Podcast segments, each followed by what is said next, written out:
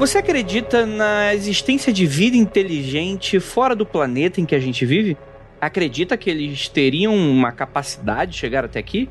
E se estivessem entre nós estudando e nos vigiando? Em outubro de 2021, o Mundo Freak lança dois dos seus especiais mais aguardados aí como um grande especial na nossa tradição de lançarmos próximo do Dia das Bruxas. Além do Último Contato, que é uma minissérie de audiodrama lançado aí em cinco episódios, no qual a gente conhece Roberto que é um cético jornalista que começa a se envolver com um material muito esquisito do seu irmão, que adora ufologia. Temos também o Aconteceu Comigo Especial, um programa que nos desafiou com, afinal de contas, né? E essa galera aí que não tá respeitando, que não respeitou a pandemia, né? E se, por um acaso, estivéssemos em um slasher dentro dessa temática e dentro desse cenário. Aqui nesse episódio a gente debate e fala bastante sobre muitos mistérios que aconteceram, além, é claro, do que a gente achou do resultado final desses programas. Então, logo depois dos recadinhos, a gente vai comentar mais sobre a série Último Contato e sobre o Aconteceu Comigo em especial.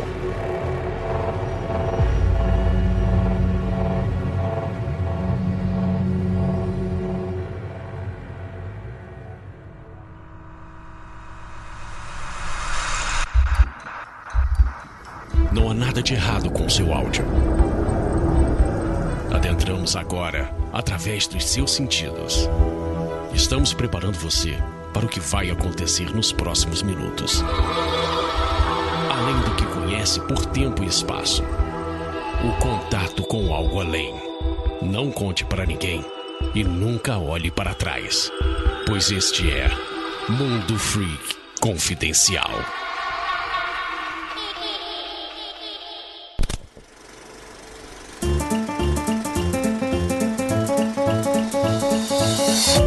E chegamos aqui agora na área de recadinhos do seu Mundo Freak Confidencial. Primeiramente, agradecer muitíssimo a sua existência, querido ouvinte. Sem você não seríamos nada, meu querido. E a você, principalmente, que esteve com a gente no último outubro e que, cara, deu aí sangue, suor e lágrimas, acompanhou a gente, curtiu com a gente, comentou com a gente, ouviu com a gente. Cara, muito, muito, muito obrigado a todos vocês que deram a sua audiência, mandaram seus feedbacks, elogiaram, aplaudiram, riram, se divertiram, choraram, porque foi um mês de muito trabalho pra gente. A gente deve tirar uns diazinhos de férias agora e que a gente queria muito agradecer vocês, porque realmente a gente trabalhou muito muito, mas valeu super a pena, porque ver vocês felizes é o nosso objetivo, né?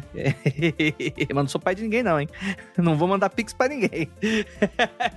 Gente, muito obrigado por todos vocês que ficaram até aqui. E eu gostaria de agradecer e a fazer um pedido para você que curtiu os nossos especiais, tanto Aconteceu Comigo Especial quanto o Último Contato. Talvez o Aconteceu Comigo Especial ele seja uma coisa mais de brincadeira interna da gente, porque a gente chamou pessoas que a gente gosta, né? Sei lá, o MDM, RDM, por aí vai, né? Mais uma centena de outras pessoas legais que são super amigas nossas e acaba sendo uma grande homenagem. Talvez perca um pouco de sentido você indicar para pessoas que não conhecem aí o Mundo Freak, mas pelo menos o último contato, se você tiver como indicar a gente, falar sobre a gente, você que tá dentro de uma empresa de publicidade, você quer uma história como essa, a gente faz. A gente é muito feliz, a gente gosta muito de trabalhar com esse tipo de coisa. Mande um e-mail, contato arroba paratopia.com.br, fala, Andrei, trabalho em uma grande empresa, mostrei pro meu gerente, ele quer saber quanto é que fica. Ou sei lá, indica pro seu amigo para ele escutar, para ele curtir, pra gente aumentar aí nossa pirâmide Illuminati. E cara, de verdade, de verdade, agradecer que foi fantástico todos vocês. Prometo que vai ser bem rapidinho esses recadinhos. Agradecer a equipe do Mundo Freak por essa programação do mês que todo mundo ajudou a gente, todo mundo contribuiu, todo mundo divulgou. Para todos os membros da nossa equipe, muito obrigado ao Keller, a Ju, a Tupá, a Adriana Mello, o Hel, o Rafael Jacaone e muitos outros, Lucas Balaminuti. Agradecer também aos nossos parceiros, tanto o RDM quanto o MDM, quanto o Hangar 18, quanto Foco de Pestilência, quanto tantos outros aí que nos ajudaram a divulgar mais, né? Mandar um abraço, um beijo especial para minha amiga Fernanda Talarico, também ajudou com a gente. Para quem não conhece, tem um podcast lá, o Não Apague a Luz, podcast aí de filmes de terror e coisas esquisitíssimas, muito parecido aí com o Mundo Freak também. Quem gosta aí dessa veia de mistérios, tenho certeza que vai curtir pra caramba. E é isso. Lembrando a todos que o Mundo Freak Confidencial é exclusivo do Spotify. A gente agradece muitíssimo o espaço da casa, o Spotify que é uma mãe pra gente, cedeu pra gente um banner de Halloween pra gente divulgar nossas sériezinhas e nossos conteúdos, foi muito maneiro. Brigadão aí, Spotify. E também também a todos vocês que contribuem com Apoia-se, né? Que a gente tem além do Mundo Free Confidencial, que é o exclusivo, nós temos outros projetos independentes que estão sempre com a gente, né? A gente tem o Criptologia, o Cadáver Ovo Podcast, tantos outros aí, tanta coisa legal, os próprios especiais, né? Eles vêm então a galera do Apoia-se com cinco reaisinhos, assim, é, um, é aquele cafezinho que você toma de manhã na padaria, só que uma vez por mês se cede pra gente e a gente consegue fazer coisas incríveis como essa. E finalizando aqui com anúncios de quarentena. Anúncios de quarentena. Vou mandar aqui para vocês a Brenda Link Gualberto. Ela é estudante de licenciatura em História, faz artesanato com arte, mas também como uma fonte de renda extra para comprar os materiais para os cursos dela, né? Ela faz caixas de madeiras personalizadas com tema de livro, filmes, desenhos e tudo que o cliente desejar. Eu vou deixar aqui o Instagram dela, do Pandinha Link. E, cara, é muito lindinho todo o material que ela faz. Ela faz umas caixinhas de madeira personalizadas aí pro que você quer. Já tem algumas coisas prontas. Eu tenho certeza que você vai adorar para você guardar os seus livros, quadrinhos, o que você precisar aí. Tem coisa para bijuteria, tem muita coisa legal aí que eu tenho certeza que vocês vão curtir pra caramba. Então, dê uma olhada no Pandinha Link, Pandinha Underline Link e o link do Pandinha Link vai estar tá aí no mundofrico.com br no post desse episódio para você, beleza? Então é isso, bora para esse episódio que ficou maravilhoso também aí uma grande, com esse episódio a gente embala o esforço e a energia final desse outubro que ficou tão maravilhoso. Espero que vocês gostem das curiosidades, das histórias de bastidores e de muita coisa legal, beleza?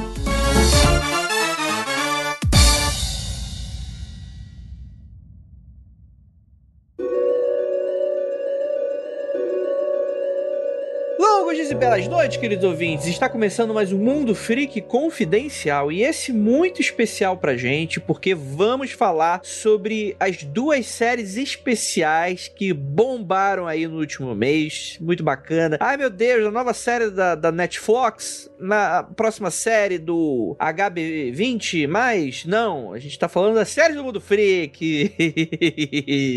a gente vai falar do Aconteceu Comigo especial e último contato. A gente vai fazer aqui uma, uma conversa, né? Fazer um diáriozinho de produção, comentar um pouquinho como é que foi pra gente, né? Repercussão e tudo mais. Vamos falar aqui do Aconteceu Comigo Especial e do Último Contato. Eu sou Andrei Fernandes, produtor das duas séries, e para me ajudar temos aqui ele, nosso queridíssimo Rafael Jacaona.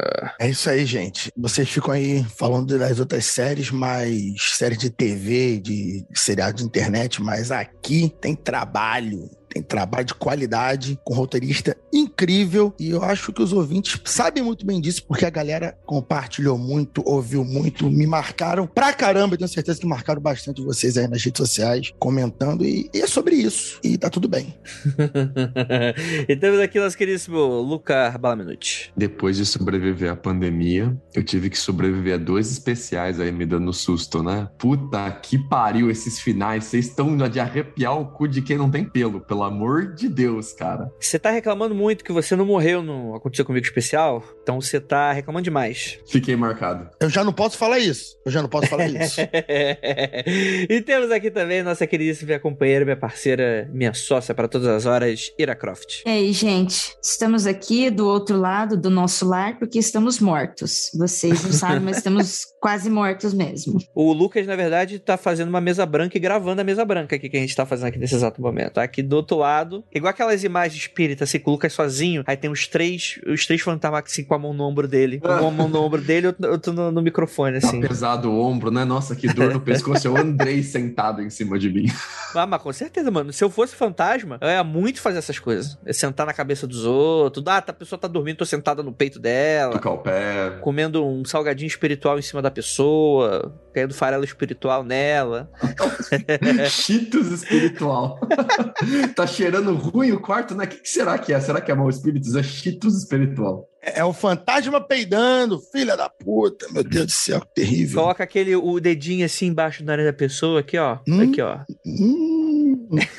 Gente, vamos falar aqui, vamos começar pelo especial do Aconteceu Comigo. E, cara, eu queria convidar uma pessoa muito especial para falar sobre ele, para falar um pouco sobre essa ideia que a gente elaborou durante esse mês do terror, porque assim, foi muito doido isso que a gente decidiu fazer, né? A gente decidiu fazer dois especiais desse mês. E a gente falou, será que a gente consegue? Naturalmente, estamos tá, no final desse mês e dou spoiler, conseguimos. Se caso a pessoa não saiba do que a gente tá falando, né? Mas, cara, é, eu queria que. É, primeiro, Rafael e Lucas comentassem um pouquinho sobre as percepções que eles tiveram do Aconteceu Comigo especial e sobre a Ira começar a falar um pouquinho também da, da produção dele. O Aconteceu Comigo especial, ele me pegou de surpresa por dois motivos. O primeiro é que ele é um grande presente a quem conhece o lore do mundo freak há muito tempo. Quem acompanha o mundo freak há muitos anos, acompanha os podcasts que orbitam em torno do mundo freak, como o MDM, como República do Medo, conhece toda essa galera, né? Isso foi um presentaço, porque eu não esperava o envolvimento de tantas pessoas, de tantos outros podcasts, de tantos fãs. Ah, e isso para mim foi muito legal. É como se o lore do mundo freak tomasse vida ali e se saltasse para fora do podcast. Achei essa ideia de envolver toda essa galera que orbita o mundo freak no especial sensacional. E a segunda grande surpresa para mim foi que eu, eu não achei que eu fosse ficar com cagaço ouvindo vozes de pessoas que eu conheço. Então, para mim, essas são, essas são, são vozes de atores e de atrizes, né? São vozes de amigos, são vozes de podcasters, vozes de pessoas que eu acompanho. E eu tava esperando algo mais pastelão, mais engraçado, assim, e deu cagaço de verdade, cara. E isso foi, foi, foi muito legal, cara, porque eu fiquei muito feliz que eu fiquei com cagaço de verdade ouvindo isso, porque se a gente vai fazer algo que é baseado em slasher, né? Quem não ouviu o Aconteceu Comigo especial, a ideia é que tem um slasher solto, caçando podcasters por aí, né? Caçando ouvinte de podcasters também. Então, para mim, isso foi muito legal, ter ficado com medo com slasher de novo. Porque filme de slasher já não me dá medo há muito tempo, né? Então vem podcast de slasher para dar medo. Muito boa a sua percepção, Lucas. Vai, vai muito ao encontro daquilo que a gente pensou, né? E planejou. Primeiro que quem acompanha a gente já sabe que os nossos especiais também atrasaram, né?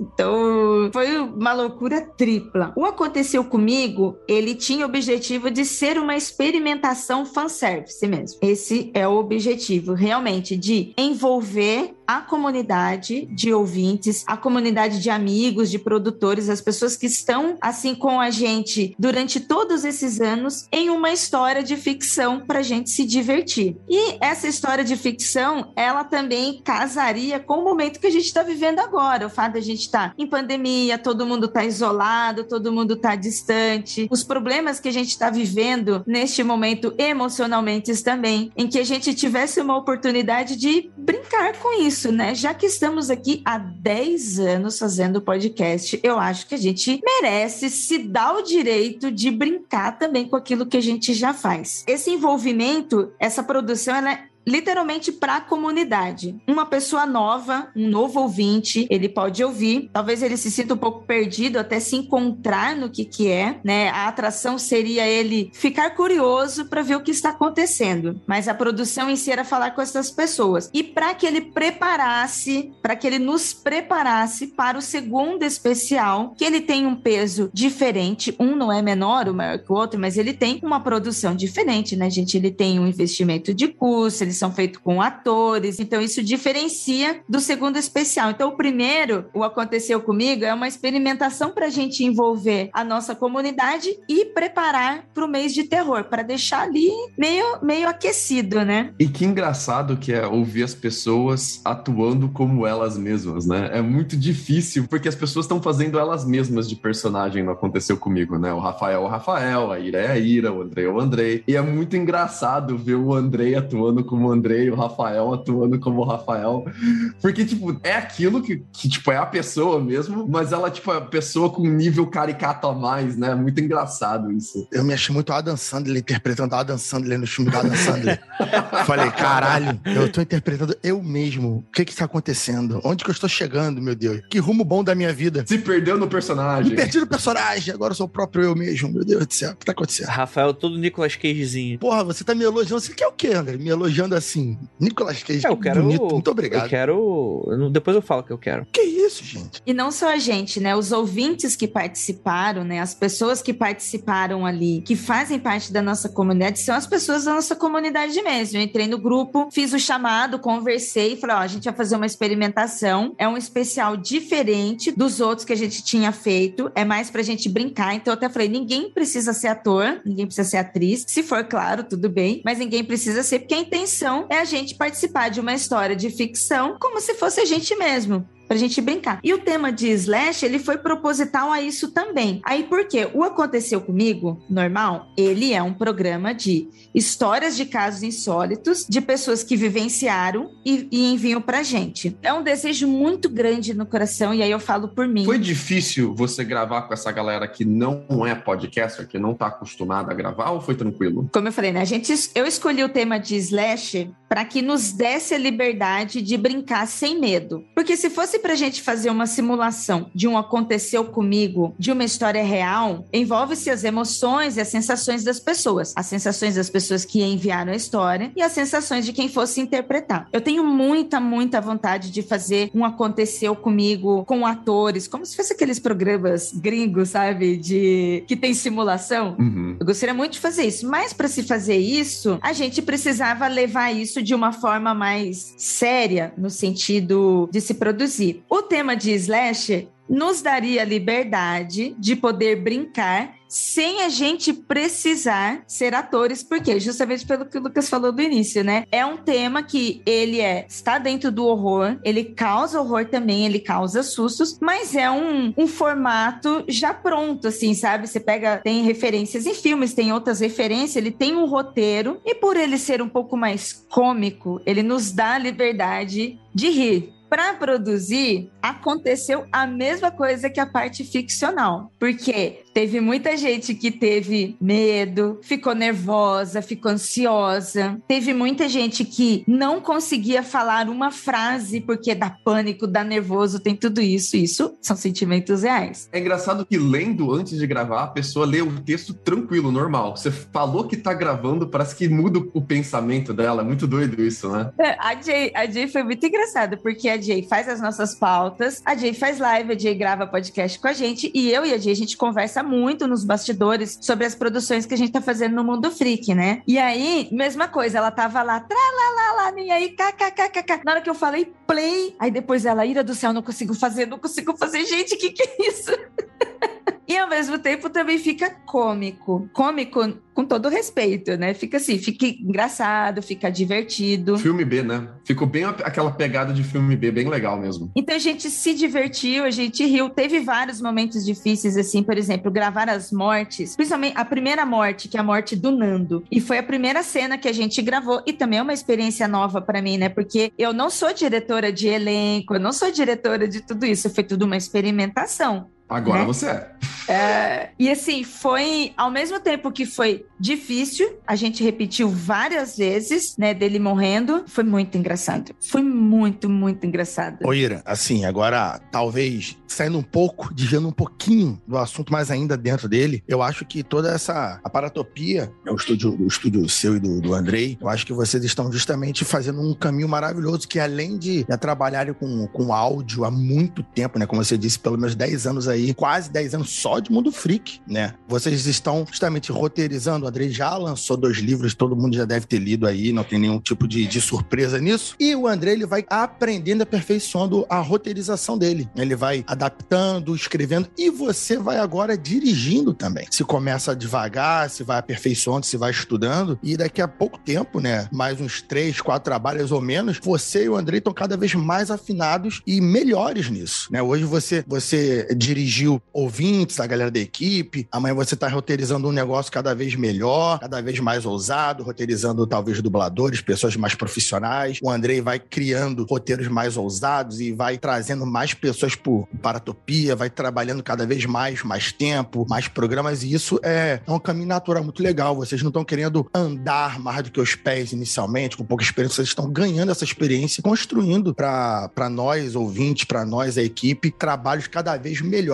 e realmente incríveis. Então, Rafael, cara, foi até bom você ter mencionado isso, porque algumas pessoas chegaram a perguntar e tal, porque mudou um pouco do ano passado para cá, né? Algumas coisas, né? Na vitrine, a gente deixou o nosso selo novo e a abertura dos, dos, dos programas vieram com selo, né? Para quem não sabe, eu e a Ira, a gente montou a Paratopia, que seria uma produtora de podcasts voltada, assim, fazer de tudo, porque, enfim, né? Quem tá selecionando trampo no Brasil 2021 tá, tá, tá difícil, né? Mas a gente tá se especializando bastante em narrativas não só ficcionais e tal, né? Mas documental, né? É, formas diferentes de, de se contar a história, né, Ira? E a gente tentou montar tudo. É um selo, mas é uma produtora, né? Paratopia. E eu acho que essa é a nossa grande estreia no, pro público geral. Porque é o tipo de coisa que a gente tá montando nos nossos bastidores desde o começo desse ano. E que a gente nunca tinha feito. A gente não revelou publicamente nem nada, né? Alguns dos nossos amigos sabem. A gente já começou a trabalhar com algumas coisas, já fizemos algumas entregas, mas é o tipo de coisa que a gente tá estreando agora, nesse momento de outubro. Eu acho que não podia estrear melhor, né, Ira? Pois é. Para quem já acompanha a gente, os nossos perfis pessoais, já sabe que a gente trabalha com produção e edição de áudio, né? Já faz um bom tempo isso. Mas também era uma coisa bem independente, aquela coisa de frila. O Andrei fazia os servicinhos dele e eu fazendo os meus, ele é, atendendo o público, eu atendendo a agência, fazendo esse tipo de trabalho. Já fazíamos isso para pagar aluguel, né, gente? Pagar boleto, pagar as contas,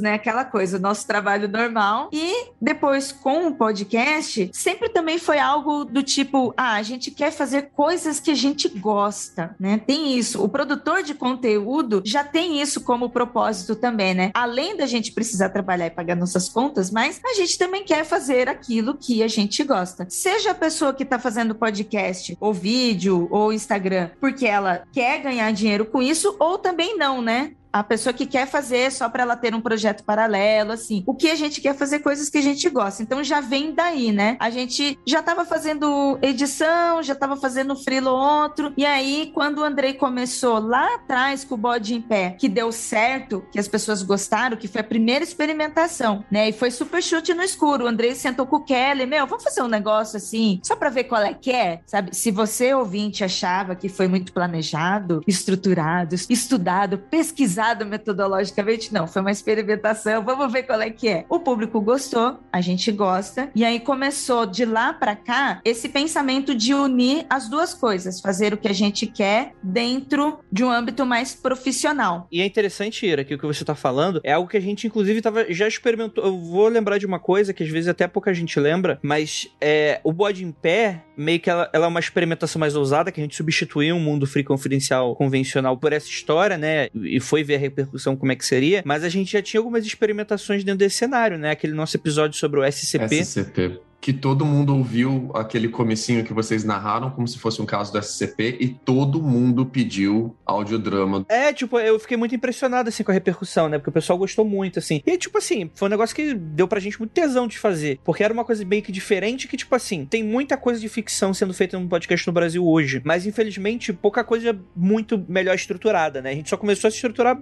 meio que pra agora, nos últimos dois anos. E a gente sempre fez experimentação. Pois é, ouvinte, você não sabe, mas vocês vocês são nossas cobaias muitos anos, sabe? Desde freakout, eventos, tudo a gente vai testando conforme o público vai reagindo. Não fala de fazer cobaia com ouvinte, não, que pega hum. mal. e faz o que, Rafa? A gente faz o que com o ouvinte, então? A gente faz a. A gente utiliza a audiência como teste. Hum, ah. beta te... Pensamento de publicitário, hein? Beta tester. Beta teste. É. Beta teste, porra, melhorou, hein? Beta... Vocês são os nossos beta testers dos nossos produtos. É que cobaia dá mais uma sensação do os ETs estão experimentando alguma alguma coisa em vocês. Exatamente. Não posso dizer o quê, mas. É, é bom, mas é por causa do, do, do, da repercussão política ultimamente. Todo dia eu sou cobaia. É. Tudo isso pra vocês falarem que vocês querem abrir a A24 de podcasts brasileiros. É isso? Cara, você era maravilhoso, né? Mas é, o, a gente só queria a grana da A24. é isso, né? E essas experimentações a gente vem tentando, analisando, pensando, mudando há muito tempo mesmo. A parte do audiodrama, a parte do role player, né? Da parte teatral. Mesmo no início, quando a gente começou a testar, teve interesses, mas também teve muita rejeição. A gente passou por momentos assim, sabe? Tanto no mundo fique confidencial, quanto não aconteceu comigo. Pira, eu lembro, se eu não me engano, foi o do bode em pé ou foi das escadas. A gente, vocês, né? A gente eh, recebeu comentários no Twitter falando, pô, eu prefiro normal, esse tipo de programa eu não gosto. As pessoas não, não entenderam a proposta que, não, cadê meu mundo freak convencional? Esse aí eu não quero. Parceiro, calma, vai vir. Você precisa odiar. Que isso? Lá atrás mesmo, não aconteceu comigo, antes até de eu estar apresentando, quando o Andrei estava apresentando, o Andrei tentou colocar role play. Tentou. E era só uma aberturinha, um teatrinho muito simples. Era cada um fazia umas, umas falas. E foi muito negativo. Os ouvintes não gostaram. Aí a gente fez uns quatro programas, não deu certo. Fingimos que nada aconteceu, né? Não falamos nada. Mas, mas você sabe por que não deu certo? Eu tentando fazer um clima de tensão, não, eu estou ouvindo batidas lá fora. Aí o Andrei vira, ah, então vou fazer xixi aqui no canto. É muito horrível mesmo. Foi muito horrível, Lucas, muito horrível. Essas coisas muita gente vai pegando, vai analisando, né? Realmente, o, Andrei, o teatro do Andrei era muito ruim. Muito ruim mesmo. Coitado dele. Não, tipo assim, os ouvintes foram apontando. Então, por exemplo, o Andrei pegava um programa do Aconteceu Comigo, aí ele falava, fulano tá sentado ali, tipo, o Rafael tá do lado do Keller. Aí no outro programa não tinha, o Andrei esquecia isso e fazia outro. Aí as pessoas, mas pô, cadê o role player? Também tinha razão do que as pessoas estavam reclamando, porque a gente também tá fazendo errado. Assim, acho que é, é uma percepção diferente, assim. Tem gente que curte uma outra pegada, ponto. Mas não é todo então, mundo. Mas calma, é, sim, sim. Mas estamos falando de uma, assim, uma análise progressiva. A gente começou a perceber Sim. isso e foi estudando e foi mudando. Agora que a gente lançou esses dois especiais, olha, gente, até o momento, mensagem negativa, que nem é tanto negativa, mas se eu estivesse fazendo análise de rede, como eu faria no meu trampo, análise de comentário negativo, a gente só teve quatro. E esses quatro não foram haters, não foram pessoas xingando. Foram três pessoas que comentaram que preferiam o Aconteceu Comigo normal. E tem toda a razão, porque o Aconteceu Comigo normal são de histórias reais. Esse aconteceu comigo é um slasher, 100% ficção. Só três pessoas reclamaram. E do contatos imediatos, somente uma pessoa reclamou, sabe? Então, tipo assim, quando a gente começou a fazer os testes alguns anos atrás, várias pessoas vinham, não entendiam, estavam perdidas. Ah, não gostei disso, não gostei daquilo. Mas como o Lucas falou, dentro do nosso lore, das pessoas que estão acompanhando e elas foram vendo essas mudanças, para as pessoas que reclamaram agora, eu fiquei muito feliz. E essas quatro pessoas que reclamaram, né? Três do aconteceu comigo e uma do contatos, elas foram super respeitosas. Elas mandaram DM DM, né? Mandaram pra, lá no, no Instagram, mandaram também no Twitter, mas mandaram no Instagram lá, no inbox. Olha, gente, ah, eu não gostei muito disso, disso, mas eu tô aqui com vocês, hein? Boa sorte aí dos projetos tal. Então, houve, assim, também um, uma progressão da gente e do ouvinte que nos acompanha. Eu recebi duas, não é reclamação, mas feedbacks, assim, estranhos do Aconteceu Comigo especial. E foram de pessoas que não estão acostumadas com essa cultura de internet, de entrar em Discord, Discord, de ver live, sabe? Pessoa mais da podcast tradicionalzão, que ela tem o agregador de feed, ela escuta podcast, mas ela não fica plugadona nas redes sociais, não fica plugadona na Twitch, não usa Discord. E eu acho que para essa galera que tá um pouco menos plugada na internet, que acompanha menos coisas online, né? Talvez tenha sido um desafio um pouco maior entender no primeiro episódio o que estava acontecendo. Então, o primeiro episódio talvez tenha sido um pouco choque, assim. Até porque os sons mudam, mas a pessoa não vai reconhecer o som do Discord, não vai reconhecer o som da Twitch, né? Ela não vai entender que é uma live do Twitch que ela tá acompanhando pelo áudio. Mas depois desse choque inicial, depois que eu expliquei a proposta para essas duas pessoas, as duas eu falou, pô, curti, curti a ideia bem legal, achei bem maneiro como ficou. Sim, não, mas tem uma coisa também, eu acho que também rolou algumas confusões que aconteceu comigo especial dentro desse cenário, que é, que é um pouco disso, né? Uma proposta muito nova, um formato muito diferente e que era também, é, tipo, a gente sempre tratou aconteceu comigo especial como grande especial do Mundo Freak, como foi o Natália, o Relatos e esse último contato, né? Teve algumas pessoas que estavam esperando uma dessas outras produções, em que nós temos atores, e a pessoa não entendeu que era uma grande homenagem que a gente estava fazendo ao, ao Slasher, que era uma grande brincadeira, né? A gente não tinha avisado também que ia soltar dois especiais, tava todo mundo esperando um e esperando que fosse igual o Relatos ainda. Nem Sim. tanto até pelo Natália, tipo, que o Relatos marcou bastante. Mas isso que o Lucas fala faz todo sentido. E uma coisa que eu vou. Agora, crítica social foda aí. Mentira. Que o pessoal, tu e o Lucas falaram de forma maravilhosa, por mais que sejam é, mais acostumados com internet, esses corres todos, a galera é muito resistente a qualquer coisa nova. Mas ao mesmo tempo ela quer ficar zoando o tio velho dela que não entende nada porque é muito novo, sabe? A pessoa acha que é muito moderna, muito pra frentex. E quando pega ali um modelo que só tá no Spotify, ah, não vou baixar porque eu não sei mexer, porque ah, não tô acostumado, então não gosto. Gente, exatamente isso, experimentação, as coisas novas, trazer conteúdo novo, trazer conteúdo diferente. Vocês têm que ter parar de ter medo e deixar, dar a chance de gostar das coisas, ouvir o programa antes de falar, hum, não gostei. Escuta, ouve, né? Eu acho que existe, existe uma, uma questão válida aí, que foi algo que, por exemplo, quando eu era, eu tava lendo os roteiros da, da Ira, né, e a gente discutiu muito, tanto uma série quanto outra, né, diversos momentos nós tivemos algumas dúvidas com relação, com muito esse tipo de coisa. Será que o ouvinte vai entender isso que a gente tá querendo fazer?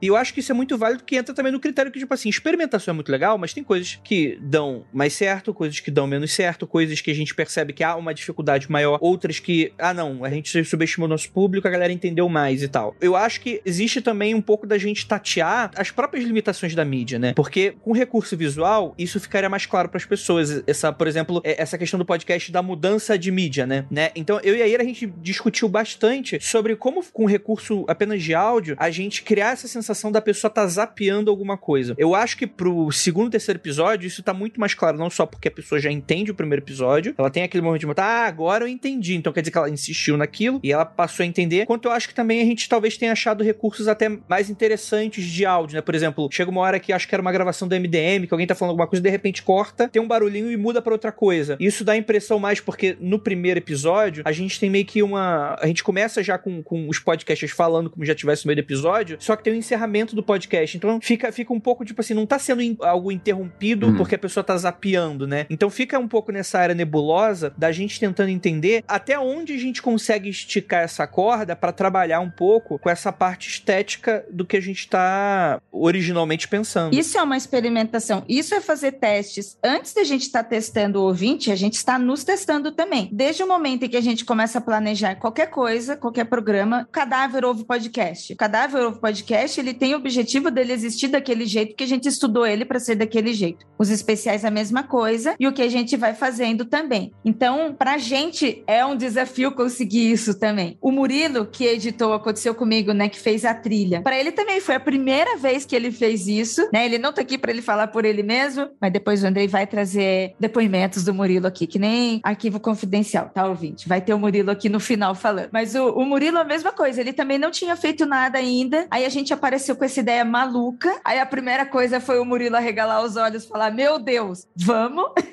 e ali no, no, primeiro episódio, a gente foi se descobrindo, a gente foi testando, testando, e a gente sabia que tinha algumas dessas dificuldades de mídia, né? Por exemplo, ah, de passar uma cena para outra, porque na TV você tem o fade in, fade out muito mais fácil, você tá vendo, né? Você tem ali uma troca de cena melhor. No podcast, a gente não tem, porque depende da, da pessoa tá ouvindo, como ela está. No segundo, a gente mudou, e a gente mudou algumas coisas técnicas apenas, sabe? Foi tipo, conversando com o Murilo, tá? Aí recorta daqui, coloca de lá, estica isso. Nós não criamos mudança de cena, porque isso é um, um desafio da mídia, mas o Murilo mudou umas coisas técnicas e sim, as poucas coisas que ele mudou já fez totalmente diferença. E aí no segundo episódio para frente, voou, sabe? Meio que, talvez se o Michael tivesse aqui, meio que tipo assim, psicologicamente, sabe? Quando você muda uma produção, e aí a gente, como pessoas, isso é normal do ser humano, você absorve melhor. Então, a partir do segundo episódio, mudou e foram algumas coisas de edição. Então, pra gente, foi uma experimentação, foi uma mudança. E isso foi até o final. A morte do Rafael não foi a morte que eu tinha planejado. Mas aí chegou lá o Murilo,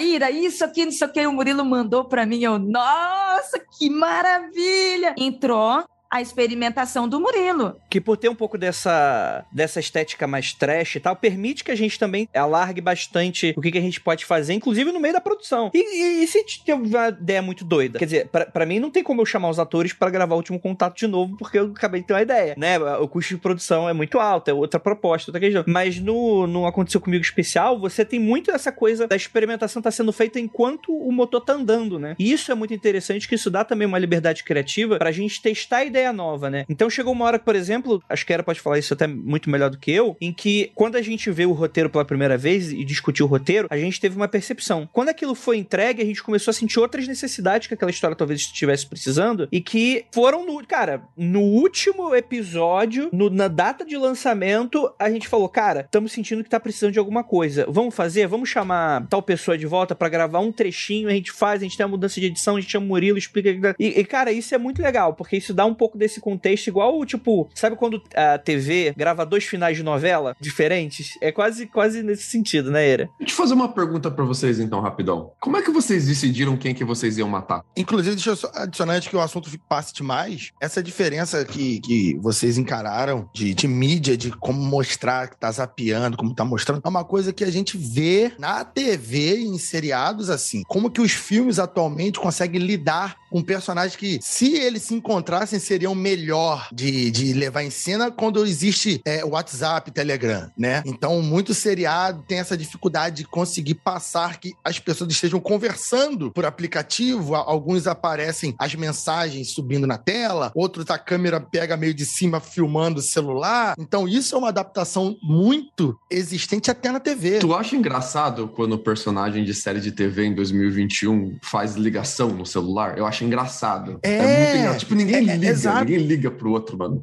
E quando você tá vendo um seriado, um filme, e eles falam, ah, vamos nos encontrar que eu tenho que te falar uma parada. E quando eles vão falar, é uma parada super simples, que você tem certeza que duas mensagens do WhatsApp iriam resolver. Aí tu, porra, mano, tá com a década de 80, por isso que muitos seriados e filmes ainda têm um apelo muito legal na década de 90, é. década de 80. Porque ele não tem isso, então o roteirista, ele, né, tem aquela facilidade mais tranquila. E, e é uma habilidade você conseguir comunicar esse tipo de coisa coisa de comunicação no século XXI, né? Pô, tem muitos meios de comunicar e como que as pessoas vão comunicar-se, como que o roteirista vai brincar com isso sem parecer fake, né? Ah, não, não, precisa se encontrar, basta mandar mensagem. Isso é uma, uma parada muito adaptativa e é bem difícil. A, mídia tradicional, que já é mídia tradicional, que são os streamers agora, eles estão trabalhando isso ainda nos seriados e nos filmes. E o podcast é a mesma coisa, mais um desafio. Como que vai ser uma parada fluida, legal, que todo mundo que está ouvindo entenda. Talvez o primeiro programa de uma série fique um pouco mais confuso, mas no segundo você já entende melhor como que está entrando no, no contexto, os sons que estão sendo usados para serem passados. Então, essa, esse desafio da mídia te mostrar as redes sociais, o Instagram, o Discord, o Telegram é legal. Isso também tá na, na, mídia televisionada, digamos assim. Eu queria falar um pouquinho, eu acho que é o mérito aqui é da Ira, de ter resumido um sentimento que eu tô vendo muito, especialmente no Twitter, não tanto no Instagram, mas especialmente no Twitter, da galera tá muito puta com quem furou a quarentena, com quem furou o distanciamento social, com quem não usa máscara. Porque muita gente teve a vida dela destruída por causa da pandemia e teve teve muita gente que fez todos os sacrifícios necessários para tentar manter as pessoas que ela ama e até os desconhecidos seguros, né? Não, não infectar ninguém. E a gente viu muita gente que cagou para isso. E criou-se um sentimento das pessoas que fizeram esse sacrifício de não sair, esse sacrifício de usar a máscara direitinho, de seguir as medidas higiênicas, né? Essa galera ficou muito puta, teve um sentimento muito de ódio, de raiva com quem tava fora da quarentena. Eu lembro, hoje já não sai mais tanto, mas eu lembro mais perto do começo do ano, a galera filmando bares irregulares, filmando festa irregular regular falou: Olha, eu aqui em casa, faz seis meses que eu não saio de casa para nada, e a galera fazendo festa, a galera fazendo churrasco, a galera fazendo indo em bar e tal. E a, aquele terceiro episódio sintetizou esse ódio de uma maneira muito legal. Eu gostei demais daquilo. Eu falei, nossa, eu concordo muito. Eu não sairia matando as pessoas, mas eu concordo muito com esse vilão. Olha, concordo muito. E isso é muito legal porque a gente tá vivendo a era do eu concordo muito com esse vilão. Meu Deus, esse vilão aí tem um agora. ponto. E a Ira fez isso, eu achei muito melhor, por exemplo, do que o Thanos no Vingadores. O Thanos tinha um ponto. Eu achava o argumento dele bosta, mas muita gente reconheceu o ponto dele e falou: é, tá aí, tem alguma coisa aí. Eu concordo com alguma coisa que ele tá falando. A Ira fez isso muito melhor que a Avengers fez, por exemplo, de reconhecer um sentimento extremamente específico, extremamente específico, que a galera tava borbulhando ali e dar uma voz, dar uma cara, dar um personagem para esse sentimento. A cara não deu, não.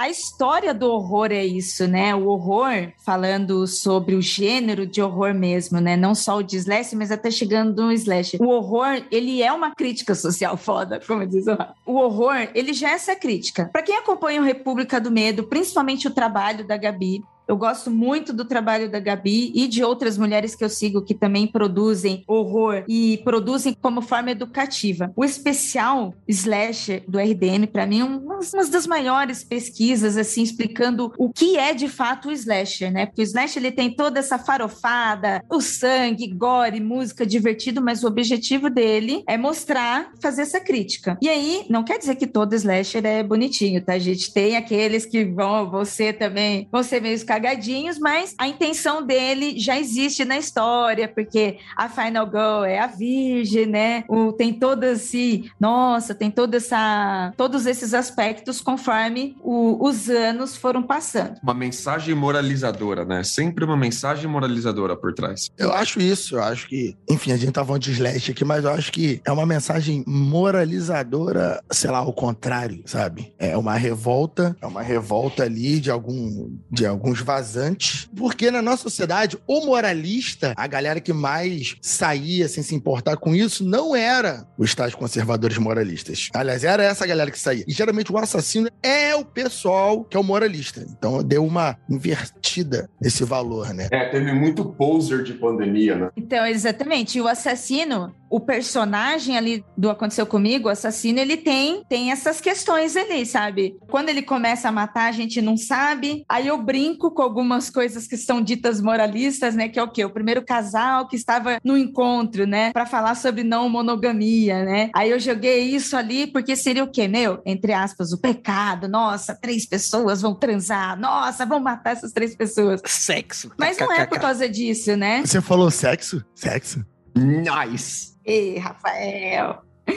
E ainda, Lucas, olha só que interessante, né? Então, a gente, eu te escrevi o roteiro, aí eu e o a gente foi trabalhando, foi analisando, a gente mudou algumas coisas para se adaptar para áudio, até porque eu escrevo o roteiro para quadrinhos, né? Eu tenho, a minha técnica é diferente, então eu também tive que me adaptar. Eu escrevi e depois passar pro, pro podcast, pensando nas edições, os efeitos, fizemos isso. Ainda andando, a gente vai, vai mudando também. E eu queria mostrar exatamente isso, sabe? Tá todo mundo errado nessa aglomeração aí, para começar. Não quer dizer que a gente vai sair matando todo mundo, mas o assassino, ele tá ali com, com seus motivos para fazer isso também. Mas isso eu acho que é interessante, porque quando a Ira me trouxe a proposta, né, do que, que ela tava encabeçando assim da história, para onde que ia, eu falei, Ira, só tem uma questão e é algo que é pra gente se preparar. para você como sendo a pessoa que vai escrever, para mim como estando na produção, então tipo assim, também é uma marca que a gente compartilha de certa forma, qualquer crítica vai para nós dois de qualquer maneira e tal. Eu falo, cara, slasher é um negócio muito difícil de se trabalhar, porque ele é tipo assim, tem a galera que gosta de terror. Tem a galera que gosta de terror, mas não gosta de slasher. Slasher, ele é um nicho muito específico. Tem gente que não gosta primeiro que não entende, e tem gente que não gosta porque não gosta do estilo, da estética e tal. Porque, por exemplo, a Gabi fala bastante sobre isso, né? O slasher tem umas regras que você precisa seguir. Você tem uma linguagem e um método, né? Porque quando uma pessoa que não gosta vê um slasher, o que, que ela tá vendo e muitas vezes a crítica dela vai para qual lugar? Ah, cara, é um bando de gente morrendo sem sentido nenhum. É só pelo fato de estar tá morrendo, a diversão para vocês é, é, a pessoa tá morrendo. Tipo, não tem história, não tem nada, é só alguém matando pessoas. É por isso, né? É algo meio insosso ou que não tem uma história mais, mais, mais elegante. É a violência pela violência? Violência pela violência e tal, são críticas muito comuns ao que tem no gênero de slasher. Mas o slasher, ele é algo que ele trabalha com uma linguagem específica para um público específico que curte aquilo. E eu falei, Ira, vai ter muita gente que não vai gostar só pelo fato de ser um slasher. Então, por exemplo, quando você chega no primeiro episódio, você vê aquela coisa de podcasts gravando, aí você tem aquele canal na Twitch no final, a transmissão, e de repente alguém morre, é algo muito confuso, porque todo slasher, a primeira morte, você não entende o que tá acontecendo. Você vê uma pessoa morrendo, por exemplo, tá, mas ok, por quê? Aí você vai saber por que, que o assassino tá matando. Às vezes não fica nem claro se foi o slasher que matou ela ou não, né?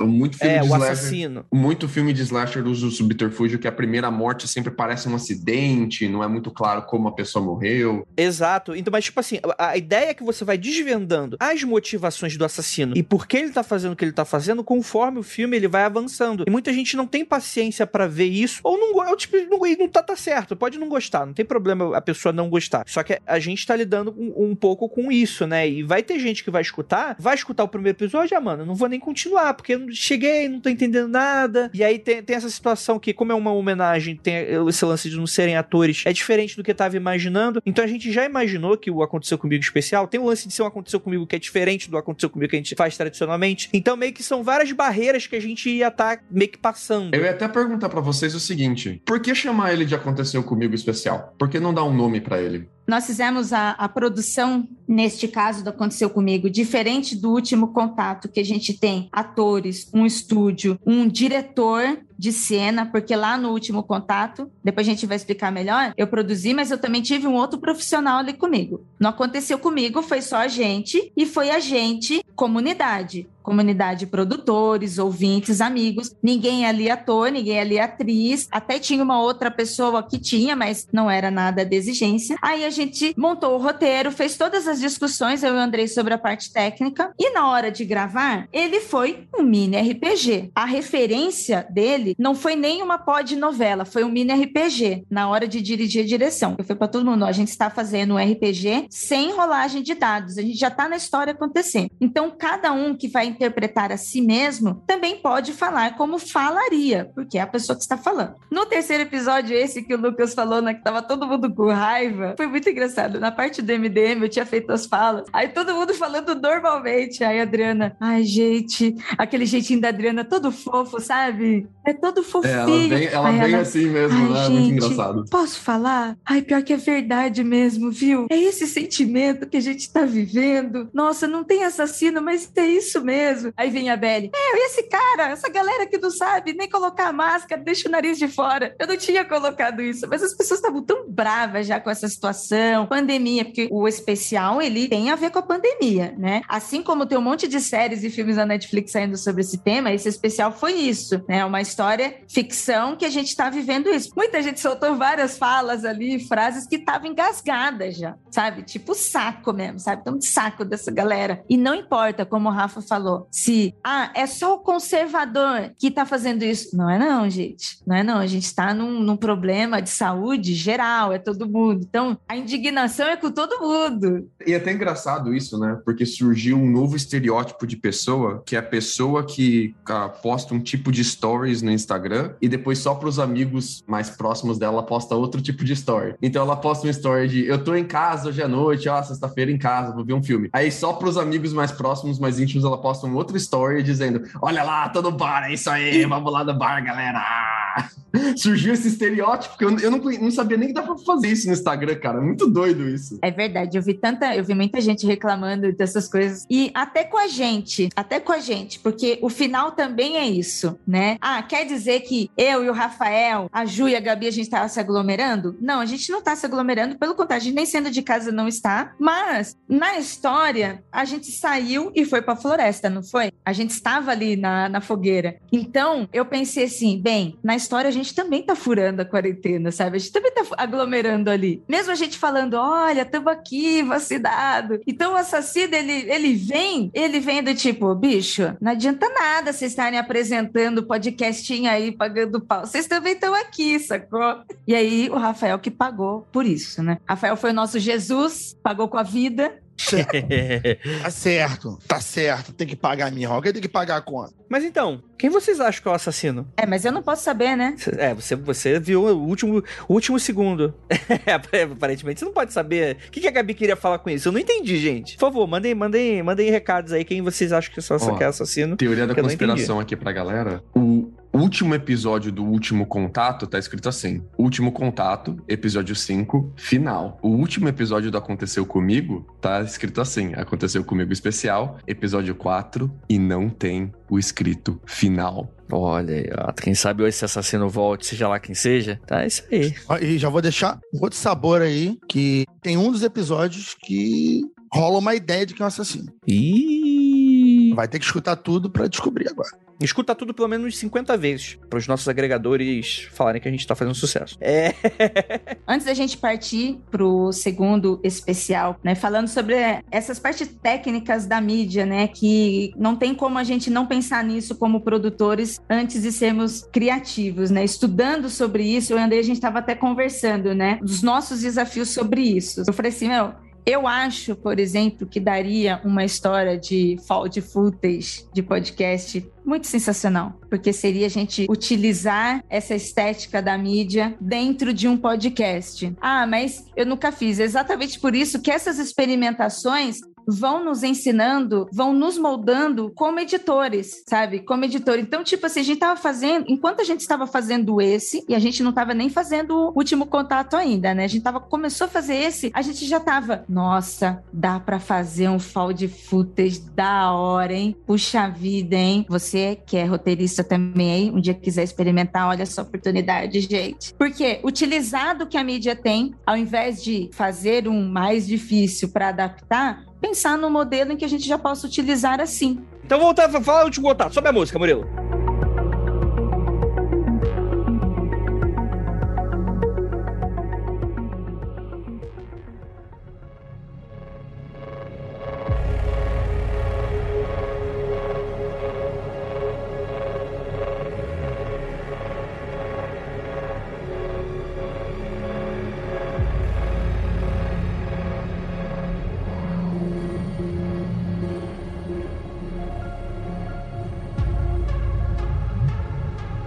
Último contato é quase um found footage, né? Ele chega muito perto de ser um, se ele não é considerado um. Acho que a gente só não dá para considerar, primeiro que a gente não planejou para que ele fosse, né? Então, tipo assim, algumas arestas teriam que ser trabalhadas para isso. Alguém tem que encontrar o footage, né?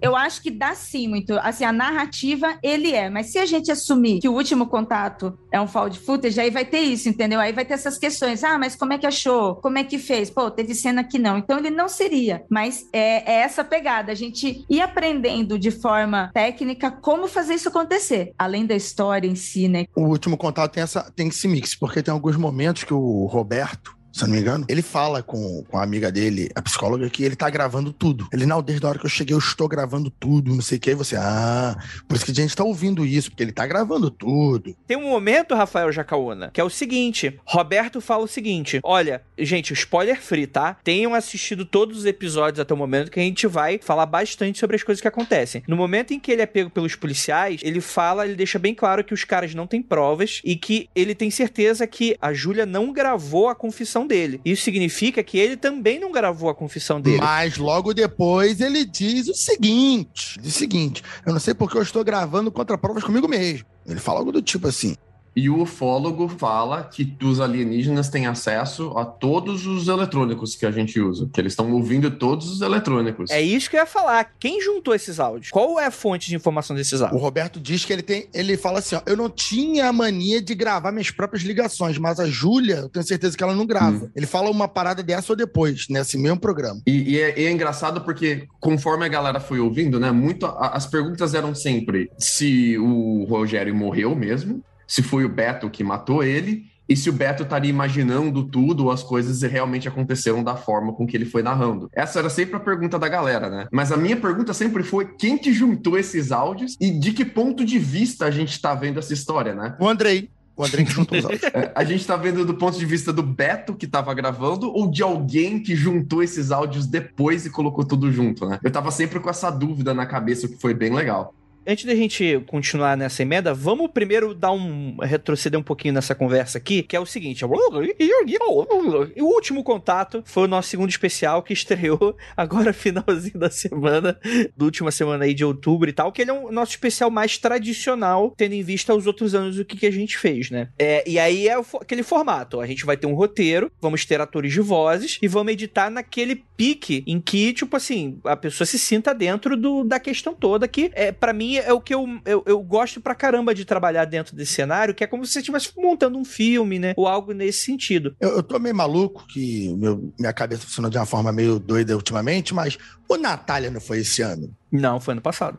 Caralho, Outubro eu tô muito ano louco, passado. mano. Faz um ano do Natália já, Rafael. Que isso? Eu, tô- eu tô, eu, tô, eu tô tendo um time-lapse, cara, muito, muito sério, eu tô muito louco. Sério? Um ano? É. Pensei que tinha saído, sei lá, pensei que tinha saído no início desse ano. Caralho, tô doido. Mas o final do Natália pra gente foi um negócio muito divisor de águas. Divisor de águas acho que não é nem o termo correto pra isso, né? Mas foi um ponto-chave muito importante, porque o Natália, a gente ainda tá falando das histórias de creepypasta que a gente tava adaptando. Terminou Natália, que eram histórias que, por mais que a gente tivesse roteirizado e modificado um pouco pra adaptação, ainda assim são histórias que eles meio que já existem. Todos os pontos-chaves são pontos-chaves que estão nas histórias originais, né? Então, tipo assim, a gente não tá criando nada do zero e muito menos, né? O que a gente coloca de novo são sugestões novas, né? Inclusive, os ouvintes que já conheciam o oficial de relatos original e o Natália original confundiam a história que estavam ouvindo no podcast com o original. Teve ouvinte que veio reclamar para mim, por exemplo, no oficial de resgate, que estava muito americano, que a descrição da floresta estava muito americana. E eu falei: "Não, cara, eu peguei o texto que eu tinha feito essa transição pro brasileiro, né? E eu peguei o texto e falei: "Não, não tem nenhum termo de, de conífera ou de animal ou de planta americano. Tudo abrasileirado, mas a pessoa tava com o original americano na cabeça. Então ela tava ouvindo a história do no, no podcast. E projetando as E imagens. projetando a histó- a- as imagens que ela imaginou quando ela leu o original. E o mesmo aconteceu com Natália. A galera escutava no podcast e tinha algumas coisas no podcast que não tem, mas tem no original, né? Algumas cenas que, que o Andrei removeu. E a galera falando, não, mas eu ouvi quando, quando, quando o cara tá lá nesse momento, falou, cara, não tem esse momento no podcast. Só tem esse momento no original. E a galera mistura a memória das duas coisas, É. né? É muito doido isso. Isso ficou tão impregnado porque no caso desses, né, que foi a adaptação, depois que o Lucas fez a, tradi- a tradução, passou por três mãos, sabe? E as três mãos foram três roteiristas que analisaram. Então, passou pelo Keller, aí o Keller, que é roteirista também, e o Keller é ator, então ele analisou e, e foi mudando também, lapidando. Aí ele passou por mim. Aí chegou na minha mão, eu lapidei de novo os textos, tudo para ir tirando essa adaptação brasileira. Chegou no Andrei, ele fez também. No dia que a gente chegou no estúdio para gravar com o diretor de criação, ele chegou do lado, olha, gente, ainda vai ter várias coisas para mudar aqui também. Sim, construção do, do, do tempo Que verbal, né? Tem, né? Tipo, tem umas coisas que são. E, inclusive, isso são vícios de tradução que tradutores experientes reclamam de tradutores novatos, que às vezes a própria construção da frase, ela tá toda traduzida, tá toda bonitinha, mas o jeito que ela tá construída é algo que faz muito mais sentido no inglês do que pra gente, só que acabou tendo vícios de tradução que a gente hoje tá super acostumado, né? Mas enfim, vamos voltar pro último contato. Terminou Natália, a gente tava com problema, que era o seguinte, a gente vai adaptar o quê, né? A gente vai fazer o quê? E, tipo assim, é- é, a gente chegou a conversar, né, e eram algumas ideias, né, pegar autores, né, é, é, coisas ou que estavam em domínio público, ou autores parceiros nossos que poderiam ceder as histórias, ou até porque não pagar por essas histórias, né, algo que a gente sempre estava dentro, né, lembrando todos que todos esses especiais a gente tira do nosso bolso, e é um custo muito alto, eu vou falar disso um pouquinho mais pra frente, mas enfim, a gente, putz, a gente ficou conversando e tal, e na hipótese mais trabalhosa, né, a gente roteirizava mesmo, né? Que foi o que acabou acontecendo, tanto no Aconteceu Comigo Especial quanto no Último Contato. E o que aconteceu é o seguinte: não era o Último Contato que era pra estrear esse ano. Na verdade, o Último Contato era uma ideia que eu tinha pra um livro no futuro. Eu tinha, cara, será muito legal uma história de, de, de, porra, eu tinha acabado de sair do Criptologia, eu tava super inspirado com a entrevista dessas pessoas. Talvez quem tenha escutado o Último Criptologia, que é nosso programa de storytelling mais de relatos e de entrevistas, né? Deve ter notado que no Último Contato existem resquícios de coisas que os entrevistados falam. Porque o Último Contato é uma grande homenagem que eu faço a essa ufologia que a gente tem hoje, né? Não apenas a, a entrevistados, quanto a material de ufólogos, quanto a filmes também, né? É um grande mashup o Último Contato, né? Posso falar um pouquinho mais das inspirações mais pra frente e tal? Mas eu, eu tava com essa ideia de fazer um livro, então eu tive a ideia, porra, eu queria muito explorar um pouco todos esses lados e todas as teorias que o pessoal tem e dar um pouco da minha visão do que, que eu acho sobre o que, que são esses seres, ou, ou, ou dar um pouco da minha visão, porque às vezes eu tô vendo um filme e, putz, mostrou demais o ET, ou, puta, mostrou demais o ou os ETs estão com o objetivo que eu não concordo com os relatos que o pessoal diz, né? Então eu queria fazer algo muito, um pouquinho, com além de tudo que eu, eu, eu vejo por aí, um pouquinho do meu DNA, do que, que eu acho, da minha opinião sobre essa relação aí. Só que eu falei, ah, mano, eu vou trabalhar então que vai ser uma história que vai ser um, um- alguém que vai estar coletando relatos, e esses relatos eles vão ser diferentes entre si, até mesmo contra, não é con- contraproducente, eu esqueci a Se palavra agora. contradizem. Eles são contradizentes, né? Eles se contradizem, né? Tipo, um, um fala que um ET é como se fosse um animal selvagem, um chupacabra, um, algo nesse sentido. Outros falam que eles estão aqui para ajudar, né? E é algo que quando tu para pra analisar na realidade, isso não faria muito sentido. Porra, os caras estão vindo para cá e um fala que é uma coisa, outro fala que é outra, né? Então eu queria dar um pouco desse senso de confusão e eu falava, cara, e ao mesmo tempo, uma boa história, na minha percepção, e é algo que é uma opinião minha, uma boa história é uma história que ela é dupla, que ela é uma dobradinha. Existe a história principal que tá acontecendo e existe uma outra história por trás que é o que dá a motivação dos personagens, que é o lance do irmão, né, do, do Roberta, que é a parte no novelesca. Que o André, ele não fez um, um especial dramatizado, ele fez uma novela, um caso de família. Mas, cara, mas isso, é, mas isso é muito legal, porque, tipo assim, aí eu comecei a bolar, tipo, beleza, mas qual é a motivação desse cara? Porque falar de uma pessoa que tá ali vai ficar muito negócio meio Lovecraft, né? A pessoa vira meio que um personagem branco, né? Ela só tá lá pela função de coletar as histórias, né? Então eu precisava de um conflito que fosse interessante para isso, né? Foi aí que eu bolei daí, cara, e se esse cara tá fazendo, coletando esses relatos, ao invés de por ele estar interessado, mas por culpa. Por culpa do quê? Porra, porque ele maltratou o irmão, o irmão hoje ele tá morto e ele se vê. Eu comecei a bolar e falar, cara, e se, não, e se eu, porra, no, no meio falar que o cara matou o irmão. E eu comecei a pirar um pouco nessa possibilidade, mas sei lá, eu deixei essa ideia na gaveta. Nossa, o Lucas levantou a cabeça agora, ele tava de cabeça baixa, ele deu um pulo assim. eu... essa, essa cena essa é o terceiro episódio que ele fala isso. Sim, o final do terceiro episódio. Eu, eu tava na estrada, eu tava 120 por hora, e ele, eu matei o meu irmão, Júlia, eu matei o pá. Cara, eu estacionei o carro, saí do carro e fiquei só, puta que. Eu no acostamento falando, puta, não acredito que eu tô. Porque eu me reconheci muito no Beto. O Beto, ele não é só, só o cético. é. Não, não, não, é que assim, tem, tem o believer e tem o cético. Bem mundo freak mesmo essa história, né? E o Beto, ele não é só o cético, mas ele tá cansado da galera tá enrolando ele o tempo todo. A mãe dele enrola ele para ele ajudar o irmão. É, se você percebe que tá todo mundo tentando enrolar ele, ele não aguenta mais o, o, a enrolação, o fala-fala. Ele quer chegar aos pontos, ele quer resolver os problemas, ele quer ser mais pragmático, mas ele tá em um mundo de pessoas que estão mais preocupadas com as intra-relações, uma com as outras, do que em resolver problemas problemas pragmáticos. E eu me reconheci muito no Beto. Então eu me apeguei muito a ele logo de cara. Aí no terceiro episódio, quando ele fala que ele matou o irmão, você quebra essa identificação e eu fico com sentimentos conflitantes, que assim, parece que eu me rasguei no meio, cara. Eu tô junto com o Beto se rasgando no meio. Isso é maravilhoso. Aqui é uma porrada tão grande em quem tá ouvindo, cara. Muito bom. Lucas, eu também meu No Nossa. meio da estrada, parecia um maluco, Chorando. cara. Mas espera, Lucas, você não tem irmão. Ah, é verdade. Mas, cara, porque eu queria muito também trabalhar com um personagem que ele não seria um personagem bonzinho. Que por mais que o Lucas tenha é, se identificado, em dado momento, acho que o Lucas deve ter percebido, que o Beto é um pau no cu. Tremendo babaca. Ele é um tremendo babaca. Ele é muito babaca, que eu não acho que é o que o, o Lucas se identifique assim. Mas ele é um cara, por exemplo, que quando ele chega para entrevistar a pessoa, ele já não acredita na parada. E eu queria muito dar um pouco desse estado de conflito de uma pessoa que não quer, porque todo mundo que vai investigar essa porra, todo mundo gosta. E eu não queria trabalhar com alguém que, que gosta. Eu queria trabalhar com alguém que não queria estar naquele ponto, mas precisava e precisava. E o motivo precisava ser muito bom para ele estar tá fazendo isso e tal. E é um motivo que, tipo assim, eu nunca matei um familiar meu, nunca matei, nunca matei ninguém, né? Vamos começar por aí. Ainda. Por enquanto, né? Mas, é, eu tô muito novo ainda, né? Tem muitas experiências que eu preciso ter nessa vida, né? Quem sabe algum dia. Mas, tipo assim, eu, eu queria muito que fosse um pouco dessa relação de culpa. Só que, como eu falei, eu, eu engavetei esse projeto. Não, isso não seria podcast, isso seria um livro para depois de, de, do, Calciferum terminasse. Calma aí, calma depois... aí. O Calciferum ainda não terminou. É que eu não li o segundo livro porque você nunca me deu um livro arrombado. Não terminou, agora. gente. Acredite se quiser. Tem o, eu, vou te, eu vou te passar o link na Amazon para você comprar. Timão na cara dura, hein? É, eu vou comprar um tablet para ler o livro de graça, entendi. Compra um tablet. Você não é o cara da Twitch, boladão agora? Eu tenho três do, do, do, segundo livro. Eu tenho a cópia física, eu tenho um que eu comprei na Amazon e eu tenho eu comprei ele de novo quando tava de graça.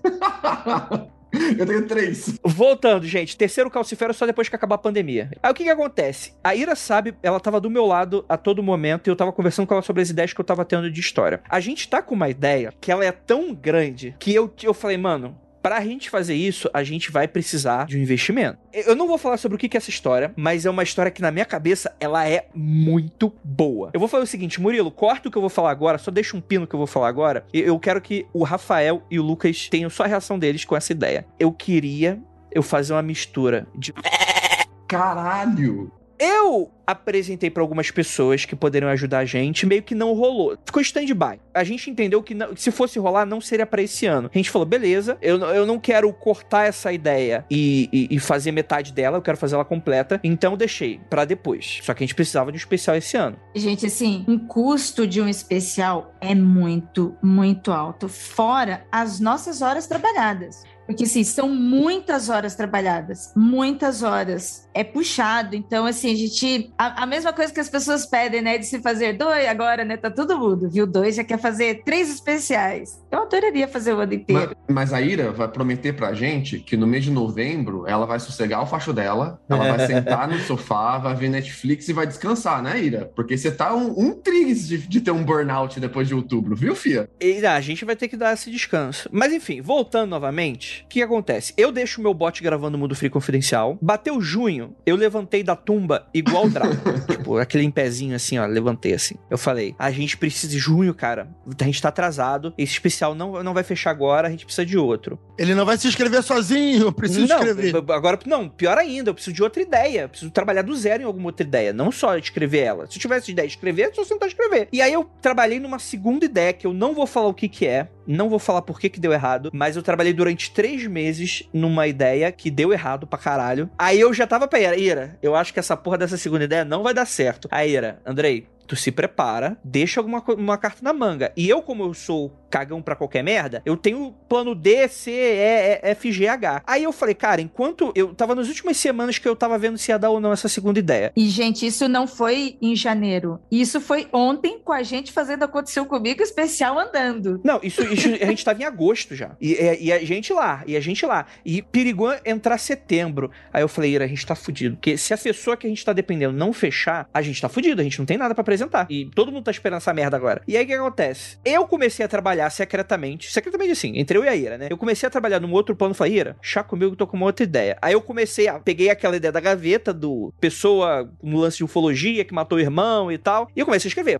E aquele meme do Caco Sapo batendo na, na máquina de escrever. Enquanto eu tava fechando o jolê com outro especial já metade escrito, já tava quase pronto, aí não deu certo. Aí eu falei, puta que pariu, isso já tava setembro já. Aí eu falei, cara, preciso terminar esse especial. Então, o último contato, o pessoal falou: qual foi seu processo de escrita, Andrei? O meu processo de escrita foi eu com o meu dedo no meu cu e falando, essa merda precisa sair. E foi esse foi o processo de escrita. Escreve, filha da puta! Foi um processo de um mês praticamente de escrita, em que eu tava trabalhando com um milhão de outras coisas. Tava um negócio super atrasado. Em agosto, deixa eu ver, agosto, setembro, outubro. E no dia 15 de setembro, eu mandei mensagem pro Nanete chorando. Eu falei, Nanete, por favor, me ajuda.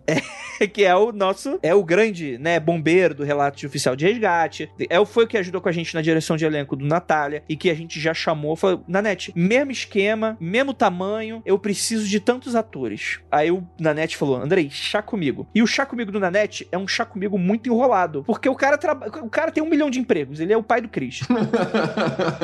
É, no final de setembro, eu falei, Nanete, pelo amor de Deus, me ajuda. E me dá uma data de, de gravação, pelo amor de Deus e tal. Chegou dia iníciozinho de outubro, a gente teve uma data que foi meados ali de outubro. E, enfim, a gente só teve duas semanas para editar essa porra desse especial. Então é isso. E eu fiquei muito surpreso, Andrei, quando você postou na, nas redes sociais falando, acordando de manhãzinha só para fazer o especial para você. Eu, aí eu pensei, ah, caralho, especial? O especial na metade, que de outubro o cara postou falou que tem especial em outubro? Que porra é essa? Eu, eu fiquei bem impressionado. O Nanete e o Loop Studio, né, que é o estúdio dele, assim, ele é muito parceiro da gente, ele gostou de trabalhar com a gente das outras duas vezes, gostou dessa parceria. Gost... Eu tô dizendo que ele gostou porque ele se interessou também nos nossos projetos, sabe? Ele não só porque estamos ali negociando, sacou? Ele, pô, viu em nós, viu no nosso podcast coisas novas, ele também adora fazer experimentações, como diz o André, ele faz um monte de coisa, então essa parceria também é porque ele também curtiu. Isso também faz toda a diferença, sabe? Sim. A gente tá ali no estúdio com um cara que,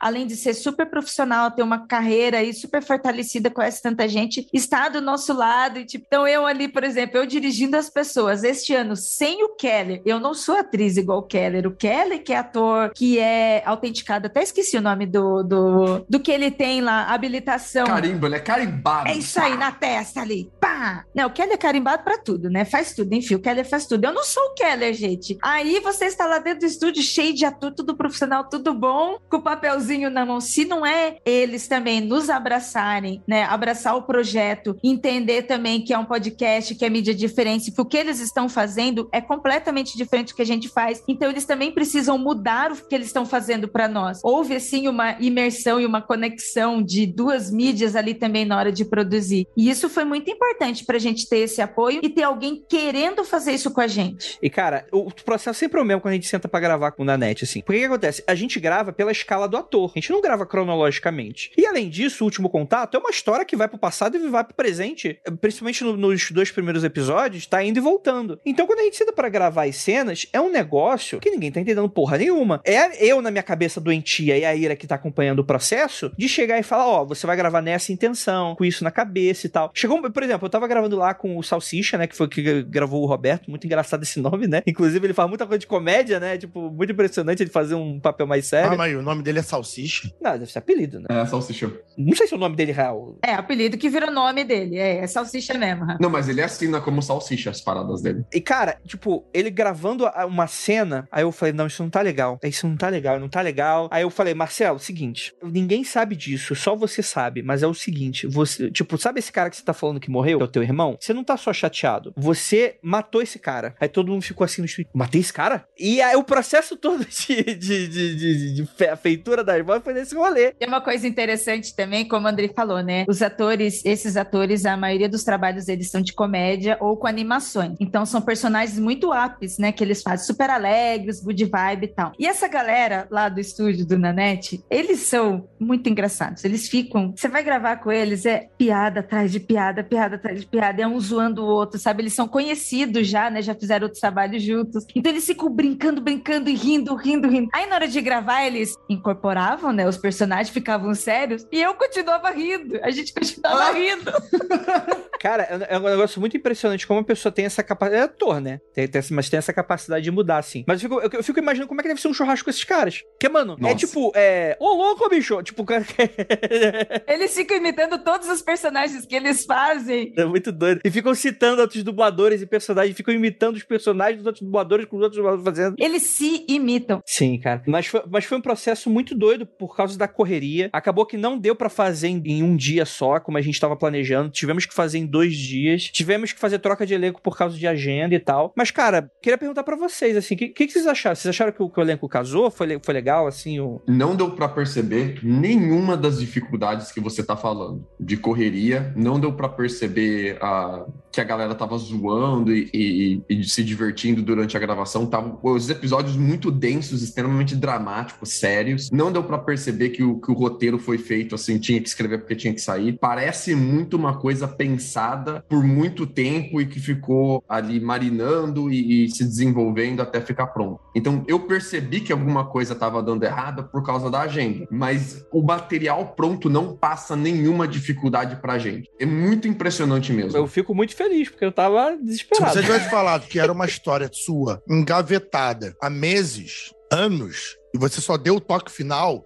eu comprava direitinho, porque não parece que foi corrido de, de uma hora para outra, parece que o material já tá ali. Não, tem coisas, tem coisas na história que hoje, hoje, eu vendo o resultado final assim, tem coisas que eu, eu não mudaria nada dos pontos chaves, muita coisa que eu não mudaria e tal, mas eu talvez entregasse um pouco mais de resposta a algumas coisas aqui, ou não entregasse tanto algumas outras coisas lá. Mas é aquela coisa da pessoa que escreve, do tipo assim, se deixar, você fica lambendo aquela porra até até não, tu não lança nunca, né? Até ficar ruim. A real é essa. Mexe demais, fica ruim. Esse que é o ponto. Tu acabou de falar, todo mundo que já escreveu, nem que for uma aventura de RPG, sabe disso. Se você não lançar, você vai ficar esfregando aquela história, tentando polir. E aí o Lucas falou certo. Vai ficar uma merda.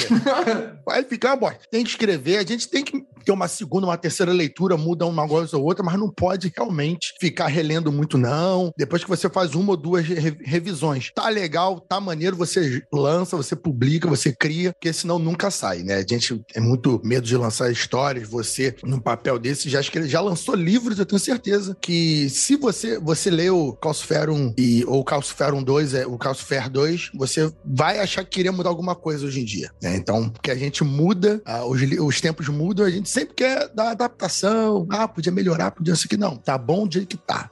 Tem, tem duas perguntas que eu queria fazer pro Andrei nessa questão de mudança do Natália e do oficial de resgate para essa história. A primeira é que o oficial de resgate ele é mais voltado para o mistério, mas ele é ainda muito aterrorizante, né? São cenas de terror. O Natália é totalmente terror. Tem muito mistério também, mas é totalmente terror. O contato tem pouco terror. Ele é um terror muito mais psicológico e ele é muito mais drama do que terror. Ele, eu colocaria ele até mais como um, um drama suspense, não um drama terror. Isso é consequência da história que você está te, tentando contar, algo que você estudou baseado nos especiais passados, ou é o fato que você estava tentando fazer um livro e acabou adaptando essa história para o podcast? Cara, é uma pergunta muito interessante e eu não sei se eu vou conseguir te responder ela da melhor maneira, porque eu não tenho tanta ideia da resposta. Por quê? Como essa é uma ideia nova, o lance de você trabalhar com creepypasta é uma coisa muito interessante, porque você tem dentro da creepypasta já aquela coisa de você dar o medinho, mas que a história não